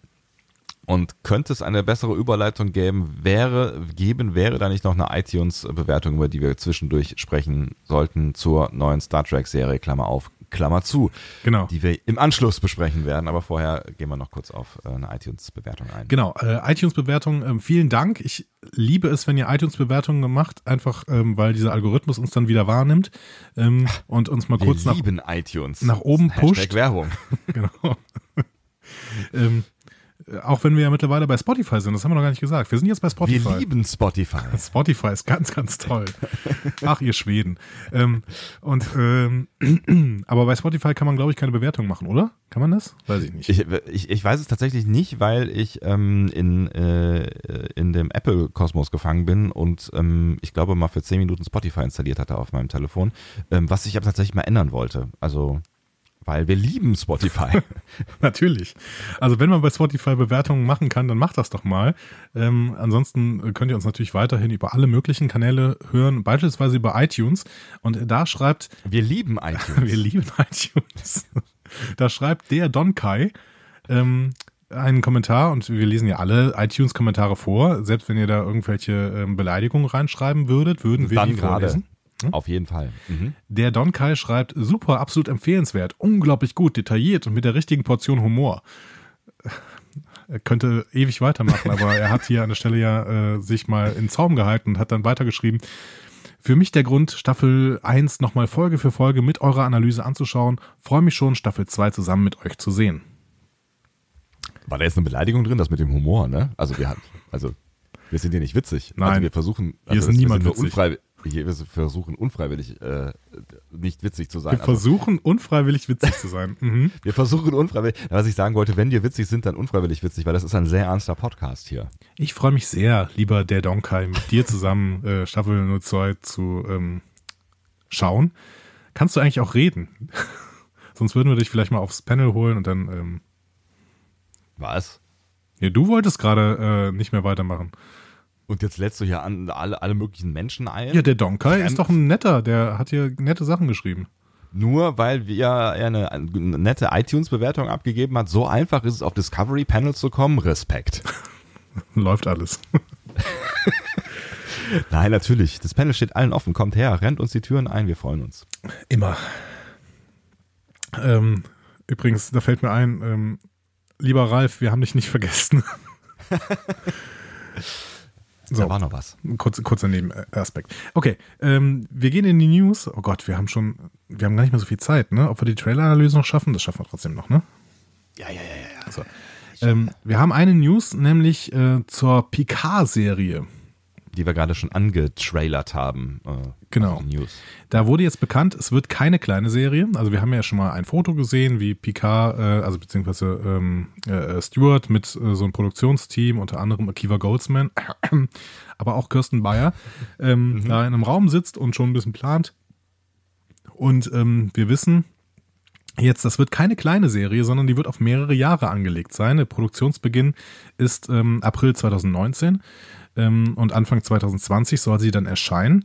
Und äh, Heather Cadden, das ist ähm, eine der, der Hauptproduzentinnen bei CBS, ähm, sagt, dass sich keine Star Trek-Serien überlappen werden, also die Picard-Serie dann in der Pause von Discovery kommt. Und das ist auch die Frau, die tatsächlich schon gesagt hatte, wir wollen jetzt jede Woche eben Star Trek sehen. Bald. Was, was, was ja dann rein praktisch bedeuten würde, wenn dann die nächste Staffel Discovery, also dann die dritte, 2020 kommen würde, dann vermutlich wieder irgendwie bis März dauern würde oder Anfang April oder sowas, dass dann irgendwann im Frühling 2020 dann die Picard-Serie kommen können könnte. Genau. Das kann gut sein. Ungefähr so. Mhm. Das ist natürlich ziemlich aufregend, weil ich bin bisher davon ausgegangen, dass es ähm, also auch äh, ähm, wegen des Alters äh, unseres Hauptdarstellers möglicherweise äh, auch eine Miniserie wird. Also wir sind ja eigentlich eh davon ausgegangen, dass die, die neuen Serien eigentlich eher Miniserien werden und dass es vielleicht vier, fünf Folgen davon geben wird und dann ähm, ist gut. Aber wenn das jetzt wirklich eine, eine große Serie werden wird, ich meine, es ist, ist die Frage halt, ob äh, Picard da jetzt auch noch in jeder, ähm, jeder Folge irgendwo eine tragende Rolle haben wird, aber ähm, finde ich schon ganz schön aufregend. Ja, das ist es eben. Wir nennen die jetzt immer Picard-Serie. Vielleicht wird es auch eine Serie, in der Picard wirklich eine, eine große Rolle spielt. Aber Mhm. vielleicht, ähm, vielleicht ist es auch ein sterbender Picard. Oh. Also es wäre zwar sehr traurig und ähm, aber ähm, hätte was, hätte vielleicht was für sich. Ja, also dann würde man vielleicht äh, so die, die ähm, ein, zwei Staffeln Picard sterben sehen und dann äh, stirbt er tatsächlich. Und dann ähm, geht es mit der Crew, die dann schon eingeführt ist, weiter. Das ist Ja, ist schlimm halt für dich, oder? Ja, das, also will ich eigentlich drüber, ist, also das weiß ich nicht, ob ich das sehen wollen würde. Die Frage ist ja auch genau, ähm, was wir dann da am Ende sehen. Also ob wir, ne, also ich meine, Picard hat ja ähm, relativ lange oder relativ häufig äh, gesagt, dass er eigentlich nicht äh, diesen diplomatischen Scheiß machen will. Also er will Captain sein, er will nicht irgendwie äh, Admiral oder sonst irgendwas politischer, sonst irgendwie Botschafter, bla, so, ne? Und es ist halt die Frage, was, was, was macht der jetzt? Also wo ist der jetzt? Und ist der immer noch irgendwie als Captain oder äh, was auch immer unterwegs? Ähm, und dann wäre es natürlich ganz spannend, oder weiß ich, politischer, äh, taktischer Berater oder sowas auf der Enterprise F. F. H, J, K, L, M. L. Enterprise Ähm, L. ähm, so, ne, also da, da, da gibt es ja un, unzählige Möglichkeiten. Und da kann es natürlich sein, dass wenn er dann quasi nur der, der ähm, Mensch so ein bisschen im Hintergrund ist, der immer mal wieder herangezogen wird, wenn es um schwierige äh, Entscheidungen geht oder vielleicht gibt es ja auch irgendeinen Krieg oder was auch immer, ähm, dass er dann vielleicht halt äh, immer mal wieder in Folgen auftaucht, aber jetzt nicht jede Folge der Showrunner ist, mehr oder weniger. Maybe. Also Maybe. Also wir wissen nichts. wir wissen nichts, aber ich freue mich auf alles, was da kommen mag, weil ich habe das Gefühl, dass die grundsätzlich, ähm, also ich, ich bin gerade sehr, sehr positiv gesinnt den Plänen, den die gegenüber machen. Das mag vielleicht auch mit dem Trailer für, äh, mit dem zweiten Trailer zu tun haben, für die zweite Staffel Discovery. Und damit sind wir quasi schon beim Trailer, beim zweiten Trailer für die zweite Staffel Discovery, wie du das gerade so schön gesagt hast. Ja, ich würde jetzt, ich würde jetzt vielleicht sagen, dass wir ähm, die ganzen News, die da ansonsten auf diesem Panel genannt worden sind, einfach hier mal so ein bisschen einflechten. Also ich werde das hier ab und zu mal machen bei dem Trailer. Mach das ja. doch. Genau, das ist doch, das ist, äh, finde ich gut. Ähm, ja, dann gehen wir da mal vollständig rein. Ich hoffe, ihr habt den Trailer alle gesehen, denn äh, das äh, ergibt durchaus Sinn. Ansonsten erzählen wir euch äh, den jetzt nochmal nach. Ja, wobei man, äh, wobei man sagen muss, ähm, es, es gibt durchaus Sinn. Ich war am Anfang, also wir haben den ja zusammengeschaut. Ja. Ähm, ich, ich war am Anfang, ich glaube, ich habe das auch verbalisiert, ähm, äh, ein bisschen, ein bisschen äh, überrascht, weil man schon so viel sieht. Das heißt, wenn ihr euch jetzt komplett überraschen lassen wollt, was in der zweiten Staffel Discovery passiert, wäre vielleicht jetzt der richtige Zeitpunkt, um diesen Podcast auszuschalten, ähm, weil es verrät schon so ein bisschen was. Ich finde, er verrät schon so ein bisschen, also nichts total Neues. Wir haben über vieles schon spekuliert, was wir jetzt sehen, aber er, er bestätigt doch viele dieser Dinge, über die wir gesprochen haben. Ja, aber das ist ja allgemein so. Ne? Also wenn man, wenn man wirklich vollständig von allem überrascht werden möchte, was in einer Serie passiert, dann sollte man keinen einzigen Trailer sehen. Und dementsprechend sollte man dann auch jetzt ausschalten, natürlich. So. Ja. Also das nur, weil, ne, ich, ich war schon so ein bisschen, ähm, bisschen überrascht, dass sie einfach wirklich so, so ziemlich alles, über das wir gesprochen haben, ähm, in diesem Trailer schon bestätigt haben, so Punk. Wobei ich immer noch das Gefühl habe, ich weiß noch nicht so richtig viel über die neue Staffel. Nee, ich weiß auch noch nicht genau, ne? also klar, wir wissen nichts, also wir wissen nichts über die Story und wir wissen nicht, wie das alles zusammen, also, ne, also ja, aber äh, gehen wir mal rein, wir werden sehen, was wir wissen. Genau. Und äh, sehen auch, dass wir nicht so viel wissen.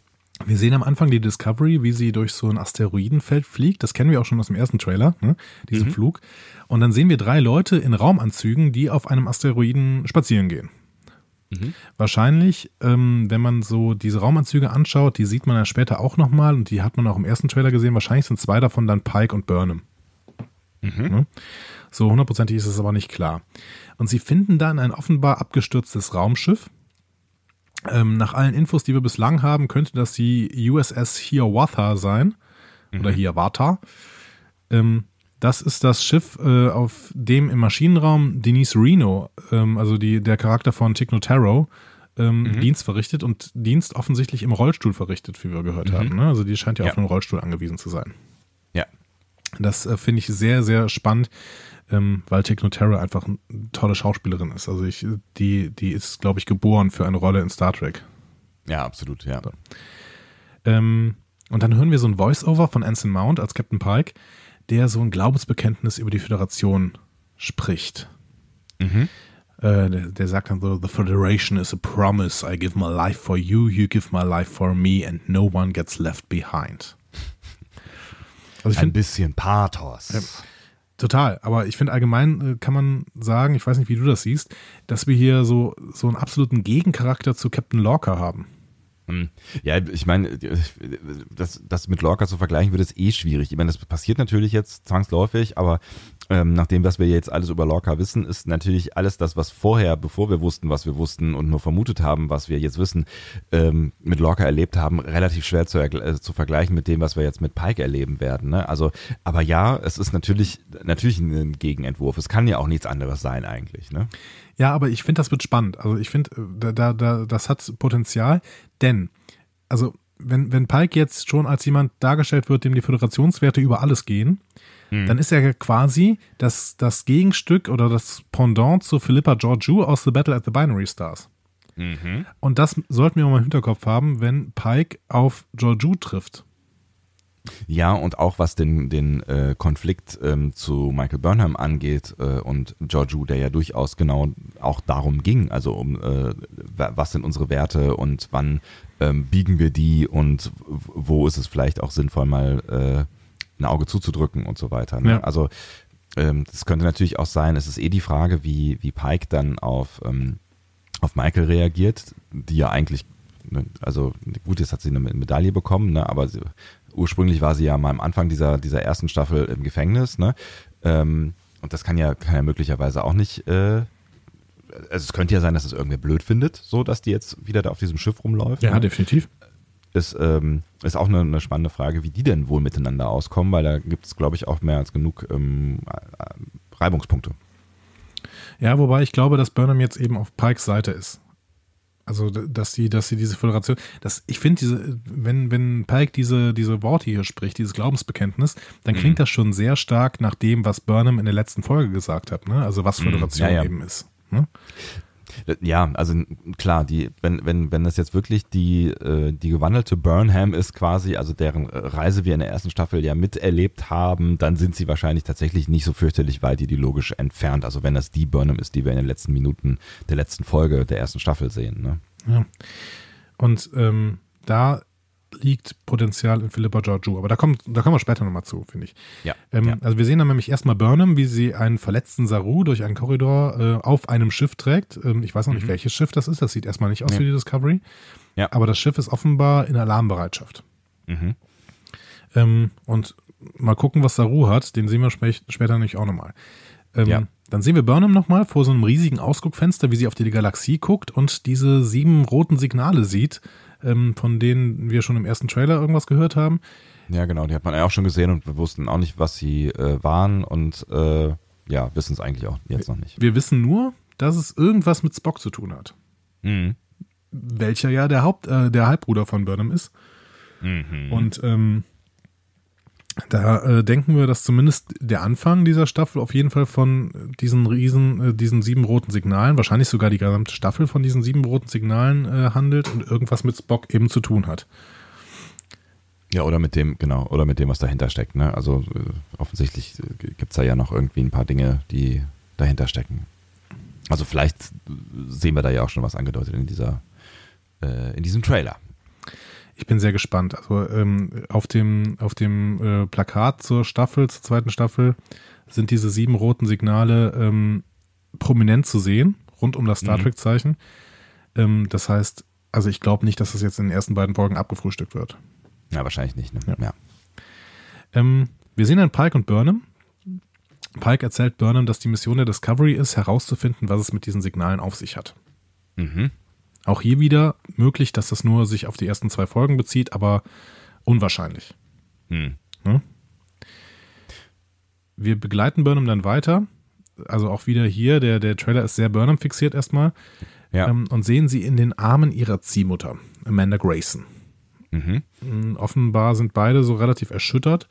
Und äh, es liegt da nahe zu denken, dass es wahrscheinlich äh, mit dem Verschwinden von Spock zu tun hat. Mhm. Äh, sie unterhalten sich dann auch kurz darüber und Spock äh, und sagen, dass Spock offensichtlich Visionen von einem Wesen hatte, welches er roter Engel nannte, Red. Angel. Yes. Äh, Burnham hat das Viech ja auch schon gesehen. Mhm. Im, Im, ersten Trailer, äh, beziehungsweise da sehen wir das, glaube ich, in der Spiegelung ihres, ähm, ihres Helms. Ja, ne? genau. Ja. Ähm, und das wird uns auch hier wieder gezeigt, diese, diese Szene. Ja. Ähm, und Burnham erzählt uns dann auch, dass dieses Wesen ihr das Gefühl gegeben habe, ähm, es wäre alles gut. Also Mhm. auf den ersten Blick haben wir vielleicht wieder sowas Übernatürliches hier, vielleicht sogar irgendwas Religiöses. Mhm. Was würdest du sagen? Ich, also es ist ja, es ist ja irgendwie ähm, auch eine bedrohliche Szene. Ne? Also sie liegt ja da so halb auf dem Boden und es sieht- irgendwie so ein bisschen so aus, als wäre sie in einer Verteidigungshaltung. Deswegen ähm, widerspricht sich das äh, mit dem Gefühl, was sie hat. Ne? Also vielleicht ist es, ist es ob es was Religiöses ist, aber es könnte schon irgendwas äh, auf jeden Fall sehr Machtvolles sein, was möglicherweise halt auch ähm, dazu in der Lage ist, ähm, Psyche zu beeinflussen. Ne? Also wenn dieses Gefühl, alles ist gut, ähm, irgendwie in Michael hergestellt wird. Keine Ahnung, es ist ähm, vielleicht stellt sich auch raus, dass, ähm, dass, dass da gar nichts hintersteckt und wenn sie näher kommt, ist es, äh, weiß ich nicht, ein ganz normaler Mensch oder so. Ein Mensch? Oder was auch immer. Aber wie würdest du das finden, wenn wir jetzt hier plötzlich irgendwelche Engel haben? Du würdest das bestimmt auf jeden Fall gut finden. Ähm, Ich bin mir nicht so ja. sicher. Also äh, nur weil wir, ich, wir hätten zumindest, äh, äh, wir hätten zumindest äh, viel, viel Gesprächsstoff äh, oder du hättest viel, was du diesem Gespräch beitragen könntest. Aber das hast du ja immer, lieber Andi. Ähm, ich denke mir immer irgendwas aus, ja. Ja, ich weiß nicht, wie ich das, also ich finde ich finde ja so ein bisschen Fantasy und Mystik nie total verkehrt. Es darf halt nicht zu sehr abdriften, weil wir sind halt, wie wir eingangs ja schon irgendwie ähm, besprochen haben, schon in einer, einer Wissenschaftswelt. Ne? Und ähm, ich finde schon, dass man uns, uns keine Phänomene zeigen sollte, die man hinterher nicht erklären kann. Aber ich meine, auf der anderen Seite kannst du halt mit dem Argument, ähm, ähm, also oder mit, mit, mit, mit, Q kannst du im Prinzip am Ende alles rechtfertigen. Ne? Also ich meine, wenn es Q geben kann, warum soll es nicht auch Engel geben? Oder engelsähnliche Wesen? Das ist die Frage, ob, ob Q jetzt wirklich ein Gott ist oder ähm, ob wir hier eben ein, ein Wesen haben, wie du eben gesagt hast, ähm, dass das für uns vielleicht nur ähm, ja so allmächtig wirkt. Weil es weiterentwickelt ist, ja. Genau. Und es könnten diese Wesen ja auch sein. Also ich meine, wir haben ja schon genug äh, Wesen gesehen, die sich telepathisch, äh, telepathisch kommunizieren, die ähm, die Gedanken beeinflussen können von den eher äh, einfach gestrickten Hirnen von Menschen und also Halluzinationen hervorrufen und all so ein Kram. Also das ist ja, das wäre ja nichts Neues für die Star Trek Welt, ne? Wenn das, wenn wir jetzt auf sowas in der Richtung treffen würden hier an dieser Stelle, einfach nur ein Wesen, was halt mehr Fähigkeiten hat. Äh, Die Frage ist halt, was, was, was jetzt Engel meint. Ne? Also wenn man jetzt dieses, dieses Engelsbild im klassischen Kindersinne, Schutzengel, bla, so, ne, also ein Wesen, was dann auch möglicherweise irgendwie ähm, über Ort und Zeit hinweg agieren kann, also immer da ist. Der Schutzengel Mhm. dieser Versicherung ist ja auch immer da, wenn er nicht gerade Kaffee trinkt. Ne? ähm, so, dann, ähm, ja, weiß ich nicht, dann, dann sind wir halt schon weit, weit draußen so, ne? Aber es gibt, wie gesagt, also man kann mir vieles zeigen, man muss es mir nur ordentlich erklären. Das ist so ein bisschen wie, ähm, wie ich am Anfang sehr äh, skeptisch war, was den äh, Taligraden angeht. Ähm, aber der wurde mir ja erklärt. Also insofern, ähm, ne, wenn sie es gut erklären, bin ich zu vielem bereit. Äh, Über den Tardigraden übrigens habe ich jetzt, ähm, der kam plötzlich in The Orville auch nochmal vor. Und dann habe ich mir mal ein bisschen nachgelesen. Ähm, der kommt deswegen so stark vor, weil 2015 herausgefunden worden ist, dass der Tardigrade ein äh, Tier ist, was im Weltall, beziehungsweise das einzige bisher bekannte Tier, was im Weltall äh, überleben kann.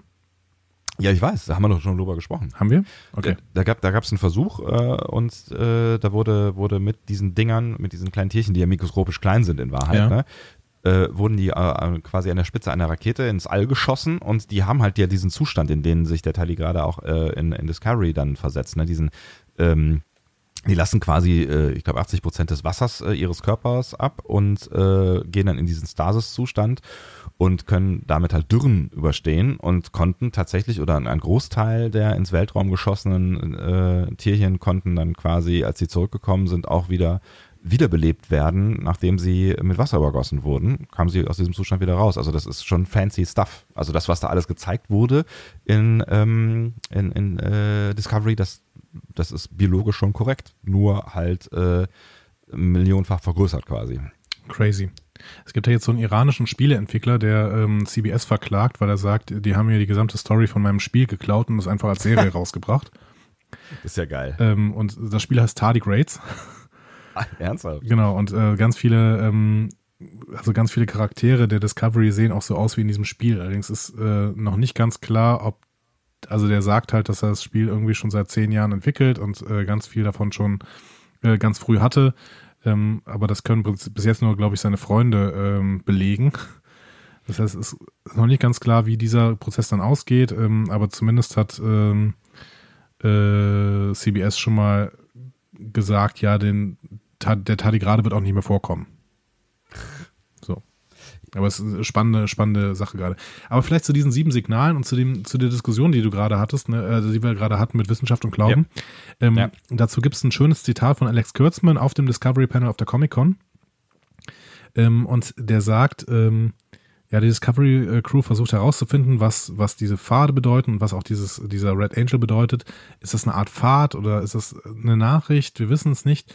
Und er meinte aber auch, es gibt viele interessante Gespräche über Wissenschaft und Glaube. Was bedeutet Glaube? Selbst die Sternenflotte kann nicht wirklich verstehen, ähm, was sie sind, die Signale oder woher dieser Engel kommt. Mhm. So. Also da hat Kurtzmann schon mal so ein bisschen angeteasert, dass wir wahrscheinlich diese Diskussion, die wir gerade so im Ansatz mal geführt haben, auch während der nächsten Staffel schon ab und zu mal führen werden, denke ich. Das ist doch ganz spannend. Also, ne, also das finde ich tatsächlich dann auch wiederum einen ganz spannenden ähm, äh, Dreh, ne, dass du halt irgendwie quasi ein, ein Wesen oder ein Phänomen hast, was was nicht greifbar ist am Anfang. Ne? Ähm, deswegen sage ich ja, so ein bisschen, ein bisschen Mystery äh, habe ich überhaupt gar nichts gegen, wenn es dann hinterher irgendwie erklärt hat, weil das kann ja schon spannend sein, weil dann hast du halt irgendwie, kannst du halt äh, mit theoretisieren, so. Ne? Und wenn wir dann irgendwie äh, über zehn Folgen oder sowas darüber sprechen können, was denn da jetzt eigentlich hintersteckt hinter dieser Macht, dann ähm, glaube ich, könnten wir schon Spaß damit haben. Absolut. Und ähm, die Verbindung von Star Trek und Religion hat bei DS9 sehr, sehr gut funktioniert. Und dann müssen wir mal gucken, ob das ähm, auch äh, in der heutigen Zeit noch gut funktionieren kann. Und das werden wir ab Januar. Absolut. Ähm, wir sehen dann im Trailer einen ganz neuen Part. Mhm. Äh, und zwar sehen wir den klingonischen Bird of Prey als Hologramm mhm. in einer Umgebung, ähm, die, die jetzt aussieht wie dieses klingonische Ratsgebäude. Ne? Mhm. Ähm, das haben wir ja gesehen, als Lorel mit der Bombe auf dem Rücken äh, die klingonische äh, Kanzlerschaft an sich gerissen hat. Ne? Ja, ja. Politisch ähm, bemerkenswerter Move, ja. Absolut. Aber diese Bird of Prey finde ich ganz interessant, weil der sieht so sehr, sehr stark aus wie die klingonischen Schlachtschiffe aus TOS. Mhm. Ja, also, ah, ich glaube, irgendwann hat uns auch mal jemand gesagt, dass nicht jedes klingonische Schiff ein Bird of Prey ist. Vielleicht ist es auch gar kein Bird of Prey. Auf jeden Fall sieht es aus wie ein klingonisches Schlachtschiff aus TOS. Auch es sieht auf jeden Fall gut aus, kann man auf, ne? Also es ist, äh, wie vieles in diesem Trailer gut aussieht. Ja. Bin sehr gespannt, wie, ähm, wie die Klingonen-Story weitergeht, denn ähm, da werden wir nachher auch noch eine sehr, sehr schöne Szene zu sehen.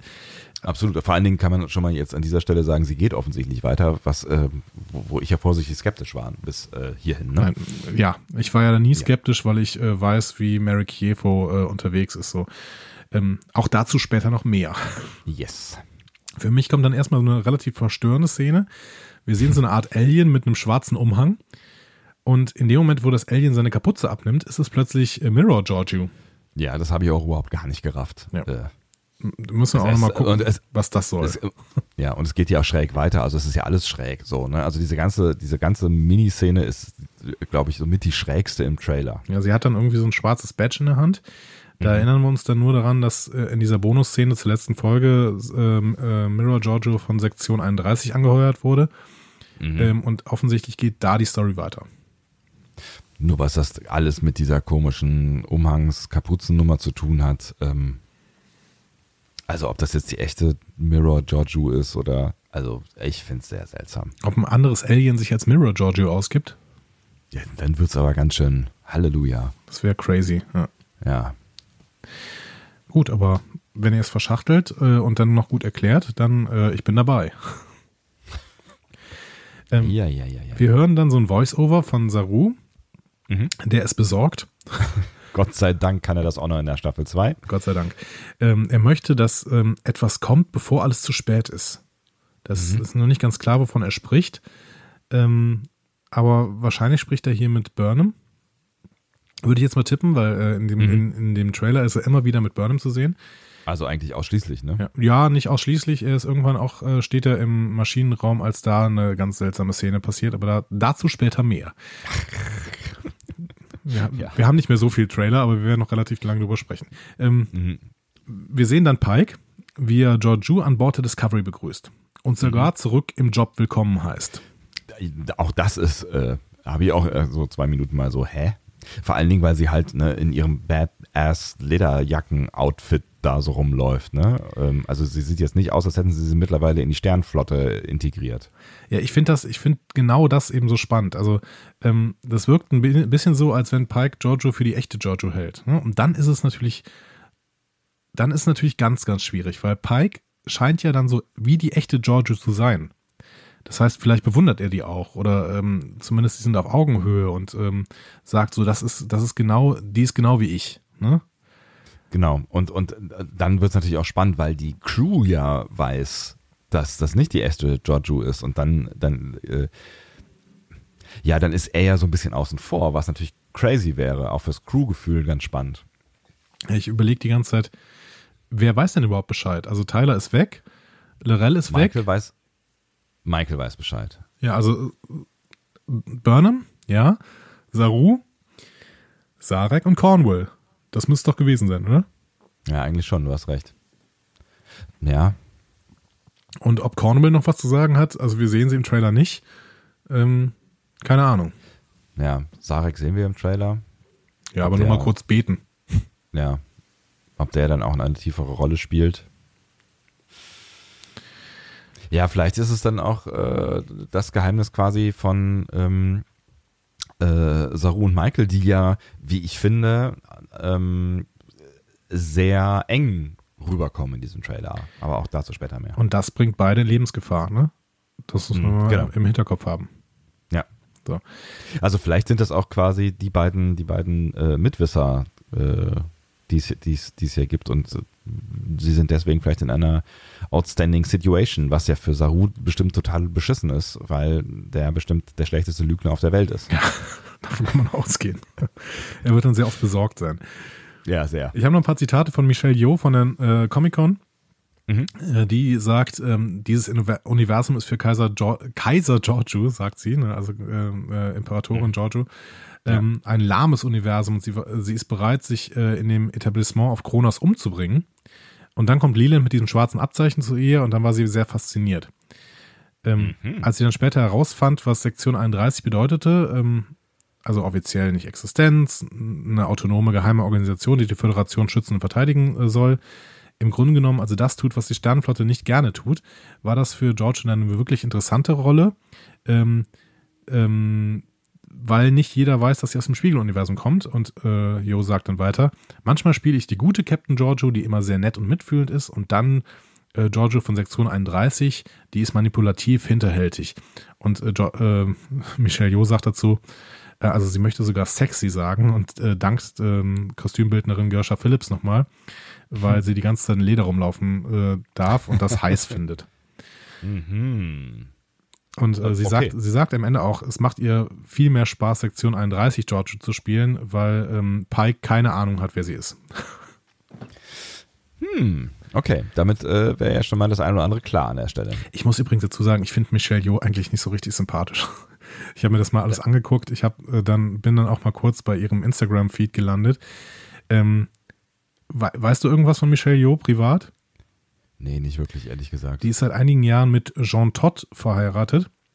Ich weiß nicht, ob du den noch Jean kennst. Todt, der, der hat irgendwas mit, mit Ferrari und, und äh, Formel 1 und Genau. äh, so ein kleiner 1,50 Meter großer Mann mit einem sehr großen Kopf und Locken. Genau. Der war äh, lange, glaube ich, Teamchef von Ferrari in der Formel 1 und ist jetzt aber äh, Chef der gesamten Formel 1. Also quasi der Nachfolger was. von Bernie Ecclestone. Ah, Und ähm, das heißt, er ist un unfassbar wichtig, was äh, vor allen Dingen viele Firmen angeht, also äh, Kohle. ja, der ist reich.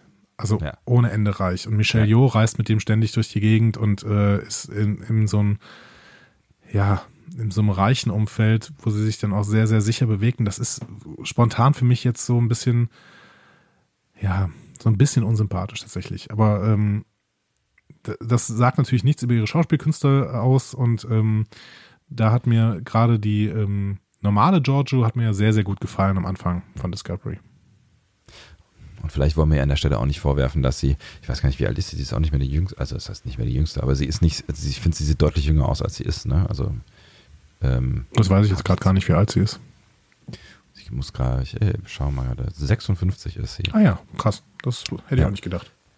Ähm, weil die, ne, ich, ich habe die schon in unendlich vielen äh, Sachen gesehen, auch schon vor Jahren, deswegen. Ähm, und äh, Jean Todt ist 46 geboren, also 20 Jahre älter ungefähr. Aber ich, also ich glaube jetzt nicht, dass das hier so eine, also you never know, und das kann natürlich auch irgendwie so eine Nummer sein von wegen, ähm, ich nehme mal den äh, reichen Typen. Nein, da, das, das, Leben. das meinte ich gar nicht. Aber ähm, Weil ich glaube, dass dieser Jean Todt ist, ich habe keine Ahnung, wie er jetzt ist, aber damals als, als Ferrari-Teamchef äh, kann ich mich schon daran erinnern, dass das einer der Sympathieträger war. So, also der hat halt sehr mitgefiebert, war sehr enthusiastisch, war immer irgendwie, also irgendwie ist der, ist der mir sympathisch in Erinnerung. geblieben. ohne Frage, da- das meine ich aber auch gar nicht. Ich meine mehr so, ähm, man sieht so, dass das äh, Teamgefühl der Discovery Crew und das sind alles so, ähm, ja, nicht, nicht unbedingt alle junge Schauspieler, aber die, die haben halt irgendwie, die haben Draht zueinander und, und ähm, machen so auch oft ihr, ihr Buddy-Ding so ein bisschen und da ist mittlerweile auch, ähm, auch Anson Mount dabei und sowas. Aber halt, Michelle Yeoh sieht man nie dabei. Ne? Die, ist, Mhm. die ist nicht so Teil dieses, also ich kann mir zum Beispiel nicht vorstellen, dass wir uns in 10 Jahren oder in, in 20 Jahren äh, auf einer FedCon treffen und da sind, dann ist dann so ein ähm, äh, der Cast findet sich wieder und alle treffen sich nochmal und fallen sich in die Arme und sowas. Da sehe ich Michelle Yeoh nicht. Ich sehe die nicht dabei. Hm. Weiß ich nicht, kann ich nicht einschätzen. Ja, ich auch nicht. Wahrscheinlich ist das auch ähm, alles böse Spekulation. So. Vorher war sie übrigens mit einem äh, Hongkonger Geschäftsmann, äh, der im Luxusgüterhandel tätig ist, zusammen. Executive Chairman eines äh, notierten Unternehmens in Hongkong. Also ist- offensichtlich war sie immer schon gerne in dieser, dieser Luxuswelt unterwegs oder in der Welt der Reichen. Es sei ihr vergönnt. Genau. Wir sind ja nur neidisch. Ich wäre auch gerne mit John Todd Ach, ich- verheiratet. Ich weiß nicht, ob ich mit John Todd verheiratet wäre. Ich würde ihn ja nie sehen. Der Stimmt. geht mir ungefähr Ja, bis zum Bauchnabel. Ich wollte gerade sagen. Ähm, Ach Gott, ja. Wir gehen, wir gehen nochmal weiter. Äh, Wir gehen zu Ich Stamets. darum. Ich überlege, weiß der Stamets eigentlich Bescheid, wer, wer Giorgio ist? Wo war denn der? Keine Ahnung. Hm, Der war, der war großflächig im äh, Maschinenraum, der der Maschinenraum nicht ist, ne? Ja, also in einem Maschinenraum. ja, keine Ahnung. Also auf jeden Fall sehen wir Stamets, wie er ähm, vielleicht mit Denise Reno zusammen, das ist nicht ganz klar zu sehen, also im Hintergrund steht jemand, in das Innere eines Körpers guckt, guckt. Also es könnte so ein Mund sein, aber es ist irgendwie dann sehr, also irgendwas, irgendwo guckt er in was Organisches rein. Ja, ja. Seltsam. Ja. Aber äh, da sehen wir noch später nochmal eine Szene draus. Ähm, und dann gibt es diesen großen Reveal. Wir sehen Klingonen mit Haaren und Bärten. Ja. Und dazu, Was ist passiert? dazu ein Zitat von Mary Kievo auf Twitter, welches ich hier sehr bemerkenswert fand und meine Faszination für Mary Kievo nochmal ein bisschen erhöht. Ähm, die hat halt auf Twitter geschrieben, äh, auf die Frage ähm, von, von irgendeinem äh, Fan offensichtlich, but why did Klingons have hair then during the Dominion War? Ähm, schreibt Mary Kievo, The Dominion War takes place more than 100 years after the event of Discovery. Tradition change and are lost in time. Much of what Tekufma predicted about homogene homogenization and assimilation of the Klingon race occurs after, after the explosion of Praxis and subsequent political shift. Also unabhängig davon, was sie hier sagt, ne? Also d- das, das macht schon durchaus Sinn, ne? Also sie sagt irgendwie, Ja. ja, die, die Idee von Tekufma, die geht mit mehr, mehr und mehr verloren. Ähm, dass, dass wir quasi die klingonische Spezies ähm, homogener gestalten müssen.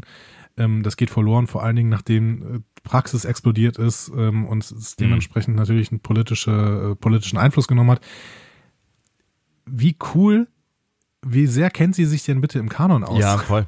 Es ist, es ist echt ganz geil. Also die scheint sich wirklich sehr, sehr damit beschäftigt zu haben, was sie da spielt. Ne? Ja, da hat irgendwer auch schon mal, äh, hat das, glaube ich, äh, ich glaube, es war irgendwie eine, eine Track-Nerd-Seite oder Trackzone oder sowas, hat das ähm, retweetet und hat eben so gesagt, ja, es wäre doch schön, wenn Mary Kievo mal irgendwie zumindest nach ihrer Rolle äh, die Geschichte des Klingonischen Reiches schreiben würde. ja, offensichtlich, äh, offensichtlich kann sie das, ja. Also finde ich. Find ja, ich, das finde ich, finde ich sehr cool. Ich meine, klar, auch andere Schauspieler, ähm, ne, Robert De Niro ist auch irgendwie Monat Taxi gefahren, bevor er äh, Taxi gedreht hat. Aber ne, also es ist schon, schon okay, dass man sich, sich irgendwie als, als Schauspieler mit seiner äh, Rolle auseinandersetzt, aber es ist halt nicht selbstverständlich. Also es gibt genug Leute, auch in der Star Trek-Welt, die nicht so wirklich viel Ahnung haben von der Welt, in der sie sich da bewegen. Absolut. Und ähm, da bin ich absolut fasziniert von, von dem, wie Mary Kievo hier in ihrer Rolle aufgeht und sich mit ihrer Rolle beschäftigt. Also das ist ganz, mhm. ganz, ganz, ganz großartig. Ja. Ähm, ich bin Fan. Also das haben wir mitbekommen, Andi. Danke. Aber das Ganze ist dann auch schon eine Bestätigung für das, was wir so in der ersten Staffel schon gesagt haben. Ne? Also wenn man Klingonen der ersten Staffel Haare gibt, dann sehen sie ziemlich so aus wie die Klingonen der 90er. Jetzt ist so die Frage, ob das tatsächlich ein Plan war, der die ganze Zeit im Raum stand. Ähm, ja, also dass, dass man irgendwie gesagt hat, okay, wir zeigen jetzt halt nur diese Tikufma gleichgeschalteten ähm, Klingonen und die haben halt keine Haare gehabt und irgendwann haben die wieder Haare und deswegen sehen die so aus und sehen hinterher auch eigentlich relativ ähnlich aus. Ähm, oder ob das jetzt eine Reaktion darauf ist, dass sich so viele Leute über die Klingonen beschwert haben. Äh, also ich glaube eher zweiteres tatsächlich. Ähm, ja. Aber das ist mir egal, wenn sie es gut erklären. Und ähm, ja, ma, ja. das scheint mir gerade alles so. Also äh, Quievo hat auch nochmal irgendwann jetzt, glaube ich, gestern oder sowas geschrieben. Ja, ähm, mhm. vielleicht könnte es auch einfach sein, dass ähm, dass Klingonen sich, also sie mag die Idee, dass Klingonen sich in Kriegszeiten ihre Haare abschneiden. Ne? Mhm. Ähm, Was natürlich irgendwie, also das haben wir nie was von erfahren bis hierhin, ne? Nein, aber grundsätzlich, wenn, wenn sie das gut erklären, dann wird das auch eine schöne Nummer. So. Ja. Ne?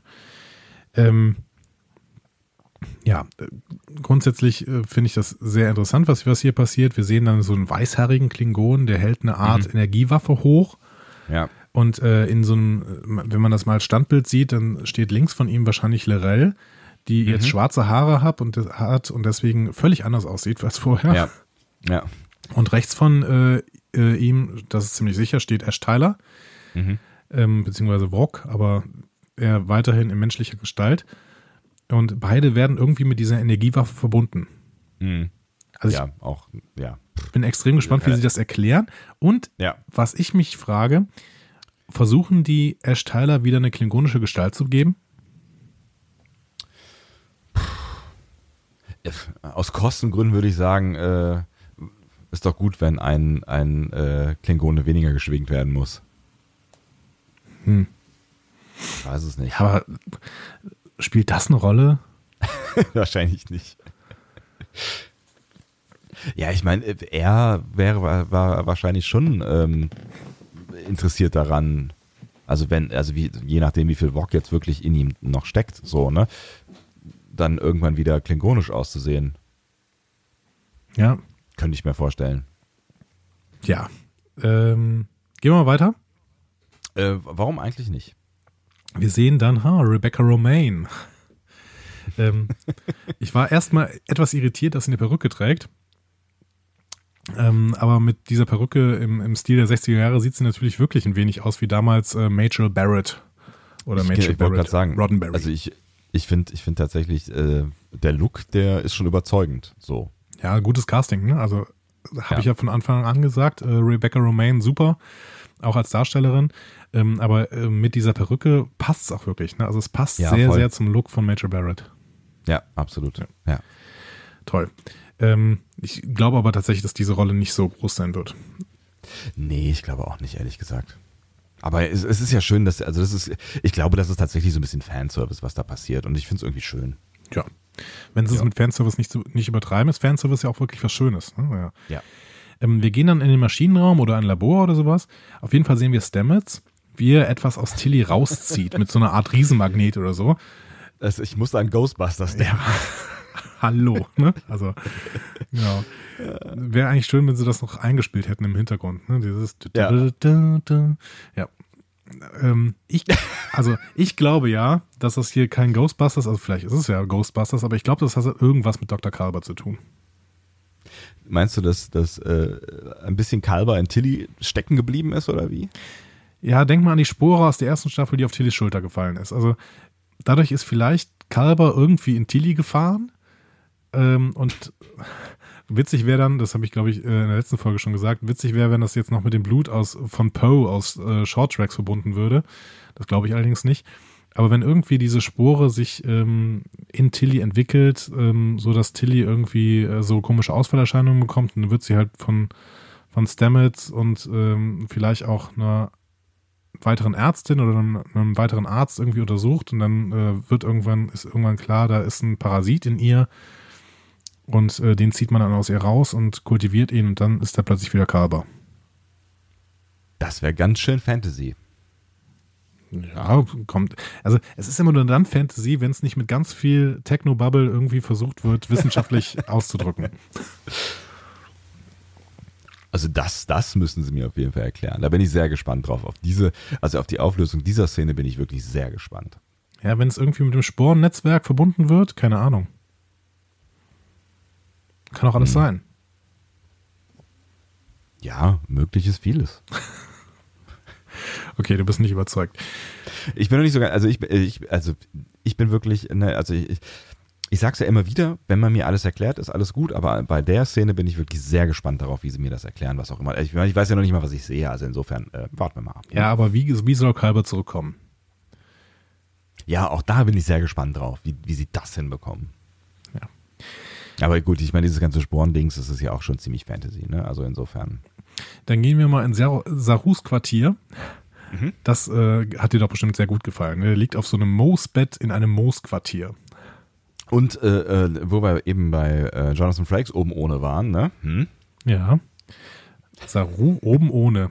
Also äh, da mussten die Maskenbildner nochmal, glaube ich, zwei, drei Stunden drauflegen, um dann eben auch noch dieses ganze äh, Kelpianer ähm, äh, Zeug. genau, auch noch auf den Oberkörper zu übertragen.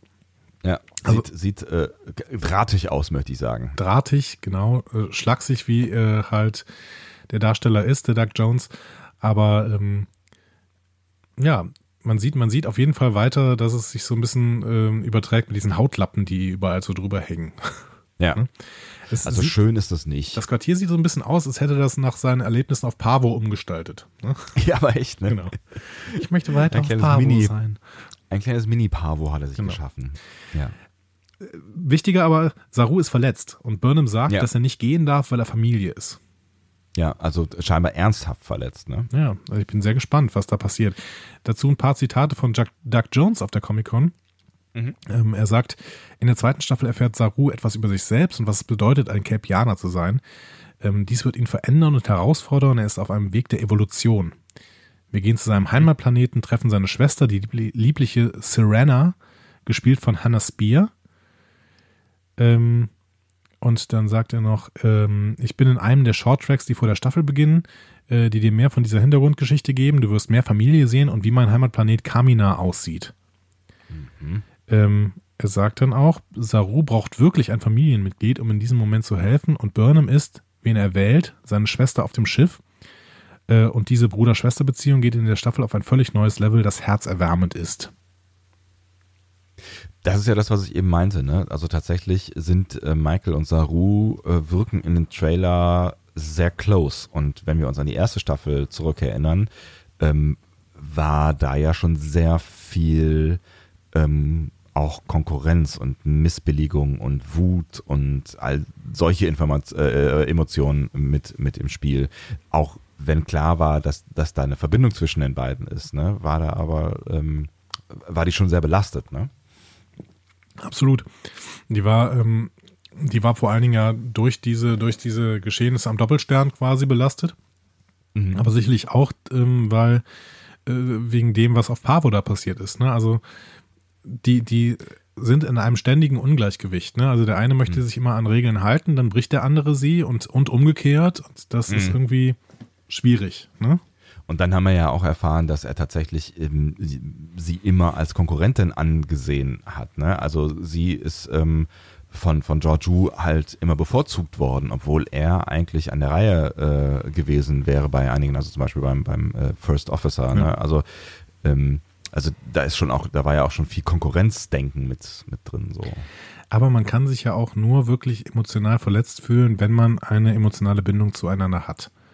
Hm. Das heißt, Pack schlägt sich, Pack verträgt sich. Das ist irgendwie, ähm, also ich glaube, die, die, die haben halt was miteinander. Ne? Also die, die, die haben eben ein, ein Bonding über die Ja, Jahre also- aufgebaut. Freundschaftlich, Klammer auf, Klammer. Natürlich, natürlich. Ja. Ja. Äh, äh, wir gehen weiter im Trailer. Ja, bitte, warum Wir nicht? sehen dann noch ein paar Action-Szenen. Äh, Stamets und Tilly im Maschinenraum, ein paar Leute in Raumanzügen, die die Hiawatha besteigen. Dann äh, Pike und Burnham in Raumanzügen, die über einen Planeten laufen. Und äh, noch eine schöne kleine Szene zwischen Tilly und Burnham, in der die beiden so ein bisschen die Discovery anhimmeln, wie toll die Discovery doch ist. Ne? So. Ja. Ähm, Tilly sieht man dann auch nochmal, die äh, steht vorm Sporenantrieb und erschrickt sich, aber wir wissen nicht genau wovor. Genau, ja. Auf jeden Fall zucken dann so Energieblitze durch den Maschinenraum. Es ist ja auch die Frage, wie das mit diesem Spornantrieb weitergeht, ne? Weil du hast ja eben schon gesagt, den Taligraden, den werden wir nicht mehr wiedersehen, ähm, oder einen Taligraden werden wir nicht mehr wiedersehen. Und äh, Stamets ist ähm, äh, zumindest im, im, am Ende der, der letzten Staffel doch eher äh, durch mit dem Thema ähm, Ja, äh, Spornantrieb, ne? Ähm, ja, dann mal gucken, wie, wie, welche Rolle der denn überhaupt noch spielt, ne? Ich habe ehrlich gesagt ges- das Gefühl, wir, wir erleben hier gerade das Ende des Sporenantriebs. Also die machen noch irgendwelche Experimente und dann ähm, Hm. sehen sie, dass es alles nicht funktioniert und explodiert das Ding und ähm, vorbei. Was continuity-mäßig auch äh, vielem entgegenkommen würde, ne? Genau, wenn sie noch zwei, drei Vielen Sätze verlieren äh, darüber, Ja. dass es mit dem Sporenantrieb grundsätzlich keine gute Idee war und die für immer eingestellt wird, dann äh, sind wir wieder safe. Ja, genau. Vielleicht auch wegen dieser ganzen Multidimensionalität und diesen ganzen Problemen, die da irgendwie mit aufgerissen wurden, ist vielleicht dann auch irgendwie, ja, be begräbt man vielleicht diese ganze Forschung, weil sie zu gefährlich ist oder so. Ja, genau. Ja, und dann kommt das Ende des Trailers.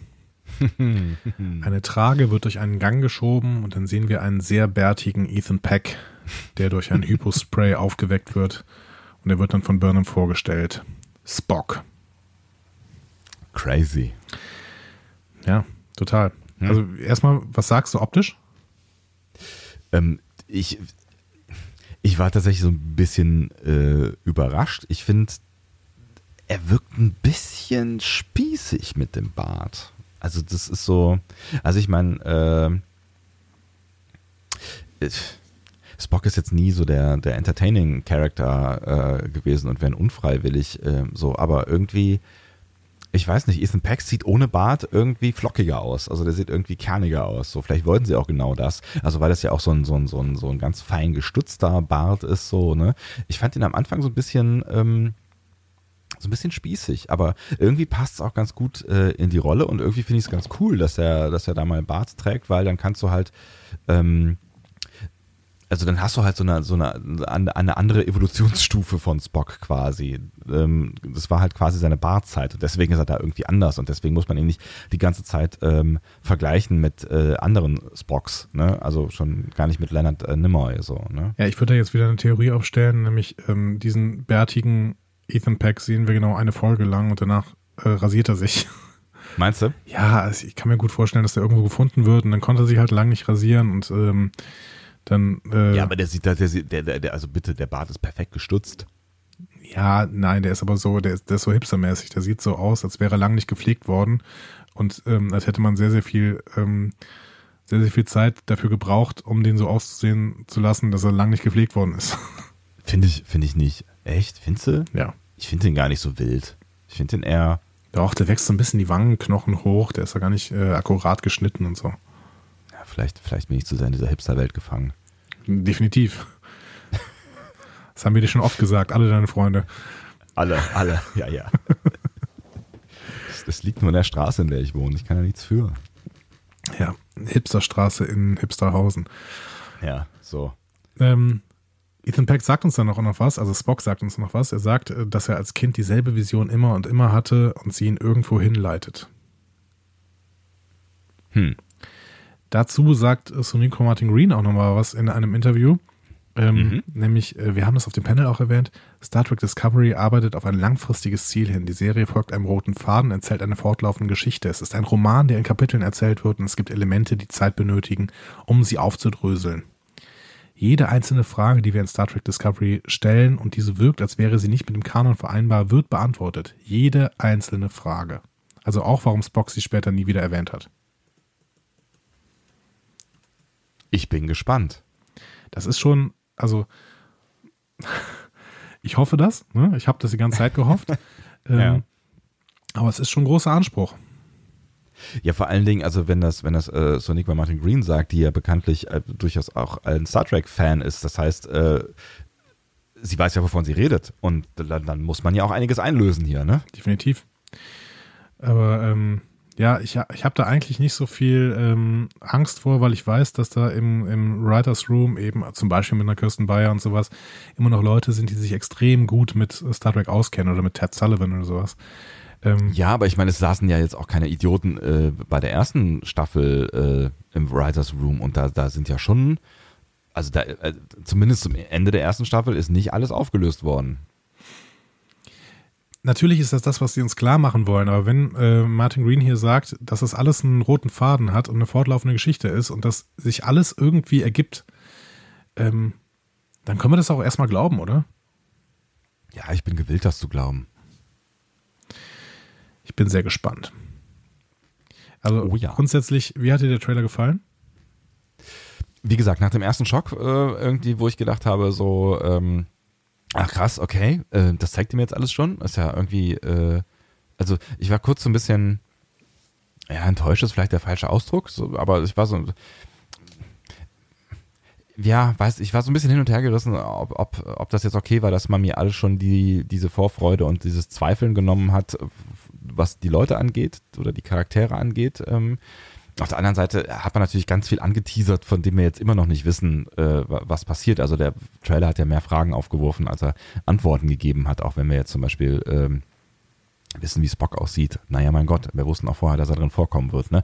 Also ähm, nach diesem, diesem anfänglichen Schock, und ich habe mir dann schon noch ein, ein zwei Mal angeschaut, ähm, ist äh, vor allen Dingen sehr große Vorfreude und Gänsehaut übrig geblieben, weil ich finde, äh, deutlich besser gemacht als der ähm, erste Trailer, ähm, nicht mehr so actionlastig, die, diese ganzen ähm, Slapstick-Szenerie ist raus äh, und das unterstreicht vielleicht auch so ein bisschen die Theorie, die wir ja schon nach dem ersten Trailer hatten, dass der vielleicht auch gerade so ein bisschen auf das Zielpublikum auf der Comic-Con zugeschnitten gewesen ist, wo er ja gezeigt wurde.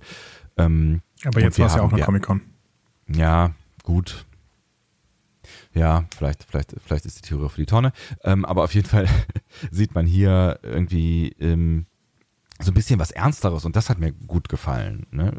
Vielleicht gab es ja auch Kritik am, am äh, ersten Trailer oder vielleicht wollten sie erstmal so ein bisschen gute Laune machen und jetzt so ein bisschen mehr Substanz zeigen, weil im ersten Trailer haben sie auch noch nicht wirklich viel äh, über die Story gezeigt und hier sieht man ja so, zumindest so ein bisschen mehr, ähm, was passieren wird. Ne? Vielleicht liegt es auch daran, dass sie wirklich am Anfang nur Material, wie wir da ja auch schon drüber gesprochen haben, aus den ersten zwei Folgen oder sowas Mhm. genommen haben und da jetzt so ein bisschen mehr drin, drin steckt. Vielleicht auch schon von der Folge auf zwei äh, mehr. Keine Ahnung. Alles wilde Spekulation. Auf jeden Fall hat mir gut gefallen, dass es alles so ein bisschen ernsthafter ist, ähm, dass schon dieses Crew-Gefühl, über das wir immer wieder gesprochen haben, ähm, durchzukommen scheint, allein durch, durch äh, Pikes äh, drei Sätze, die ja auch, wenn sie pathetisch waren, schon irgendwie so ein bisschen so diesen, dieses Zusammenhalt, wir gemeinsam und wir äh, schaffen hier irgendwas Großes und wir so, ne? Das hat, das hat mir schon ziemlich gut gefallen. Und dann bin ich einfach extrem gespannt auf die tausend Dinge, die da angedeutet werden, bei denen ich mir noch nicht erklären kann, ähm, wie sie denn aufgelöst werden und was dahinter steckt und freue mich sehr darauf, da mit dir in äh, den äh, ersten Monaten dieses Jahres wild zu spekulieren. Des nächsten Jahres, ja. Ja, ich, äh, ich freue mich da auch sehr drauf. Und ähm, fand die ganzen Anspielungen, also das Schöne ist für mich, dass ich mich für all was, all das, was die da anspielen, interessiere.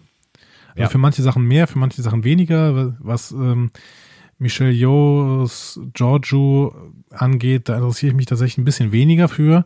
Ähm, was da so an, an Wissenschaftsnummern äh, rund um Tilly und Stamets angeht, interessiere ich mich sehr stark dafür und alles, was mit Spock zu tun hat, finde ich auch spannend. Mhm. Ähm, ich habe da auch keine große Angst, dass die das irgendwie schaffen, in den, in den Kanon einzuräumen, gerade weil Spock eben sehr, sehr selten irgendwie wirklich private Dinge erzählt hat. Mhm. Ich habe mir da jetzt nochmal ähm, äh, eine alte Folge angeguckt. Ähm, wo viel über Spocks ähm, äh, Persönlichkeit gesprochen wird, aber er macht das sehr, sehr ungern tatsächlich. Hm. Das heißt, ähm, so unwahrscheinlich ist es wirklich nicht, dass er, dass er über Burnham nicht redet. Hm. Aber ich bin gespannt darauf, warum, also was für einen Grund sie uns präsentieren werden. Ja, wir werden sehen. Ne? Hm. Vielleicht ähm, gibt es ja dann doch noch irgendwie einen Zeitsprung, der ist, glaube ich, immer noch nicht so richtig aus der Welt. Ich bin mal sehr gespannt, was da noch passieren wird. Hm. Tja, Tja. Bisschen, bisschen warten müssen wir jetzt nur noch, ne? Definitiv. Ich bin gespannt, was ihr da so zu sagt über den Trailer. Wie hat euch der Trailer gefallen? Wie ähm, freut ihr euch auf die zweite Staffel oder sagt ihr, ja, das wird vielleicht jetzt noch mehr Hate Watch, als es in der ersten Staffel schon war? Kann ja alles sein.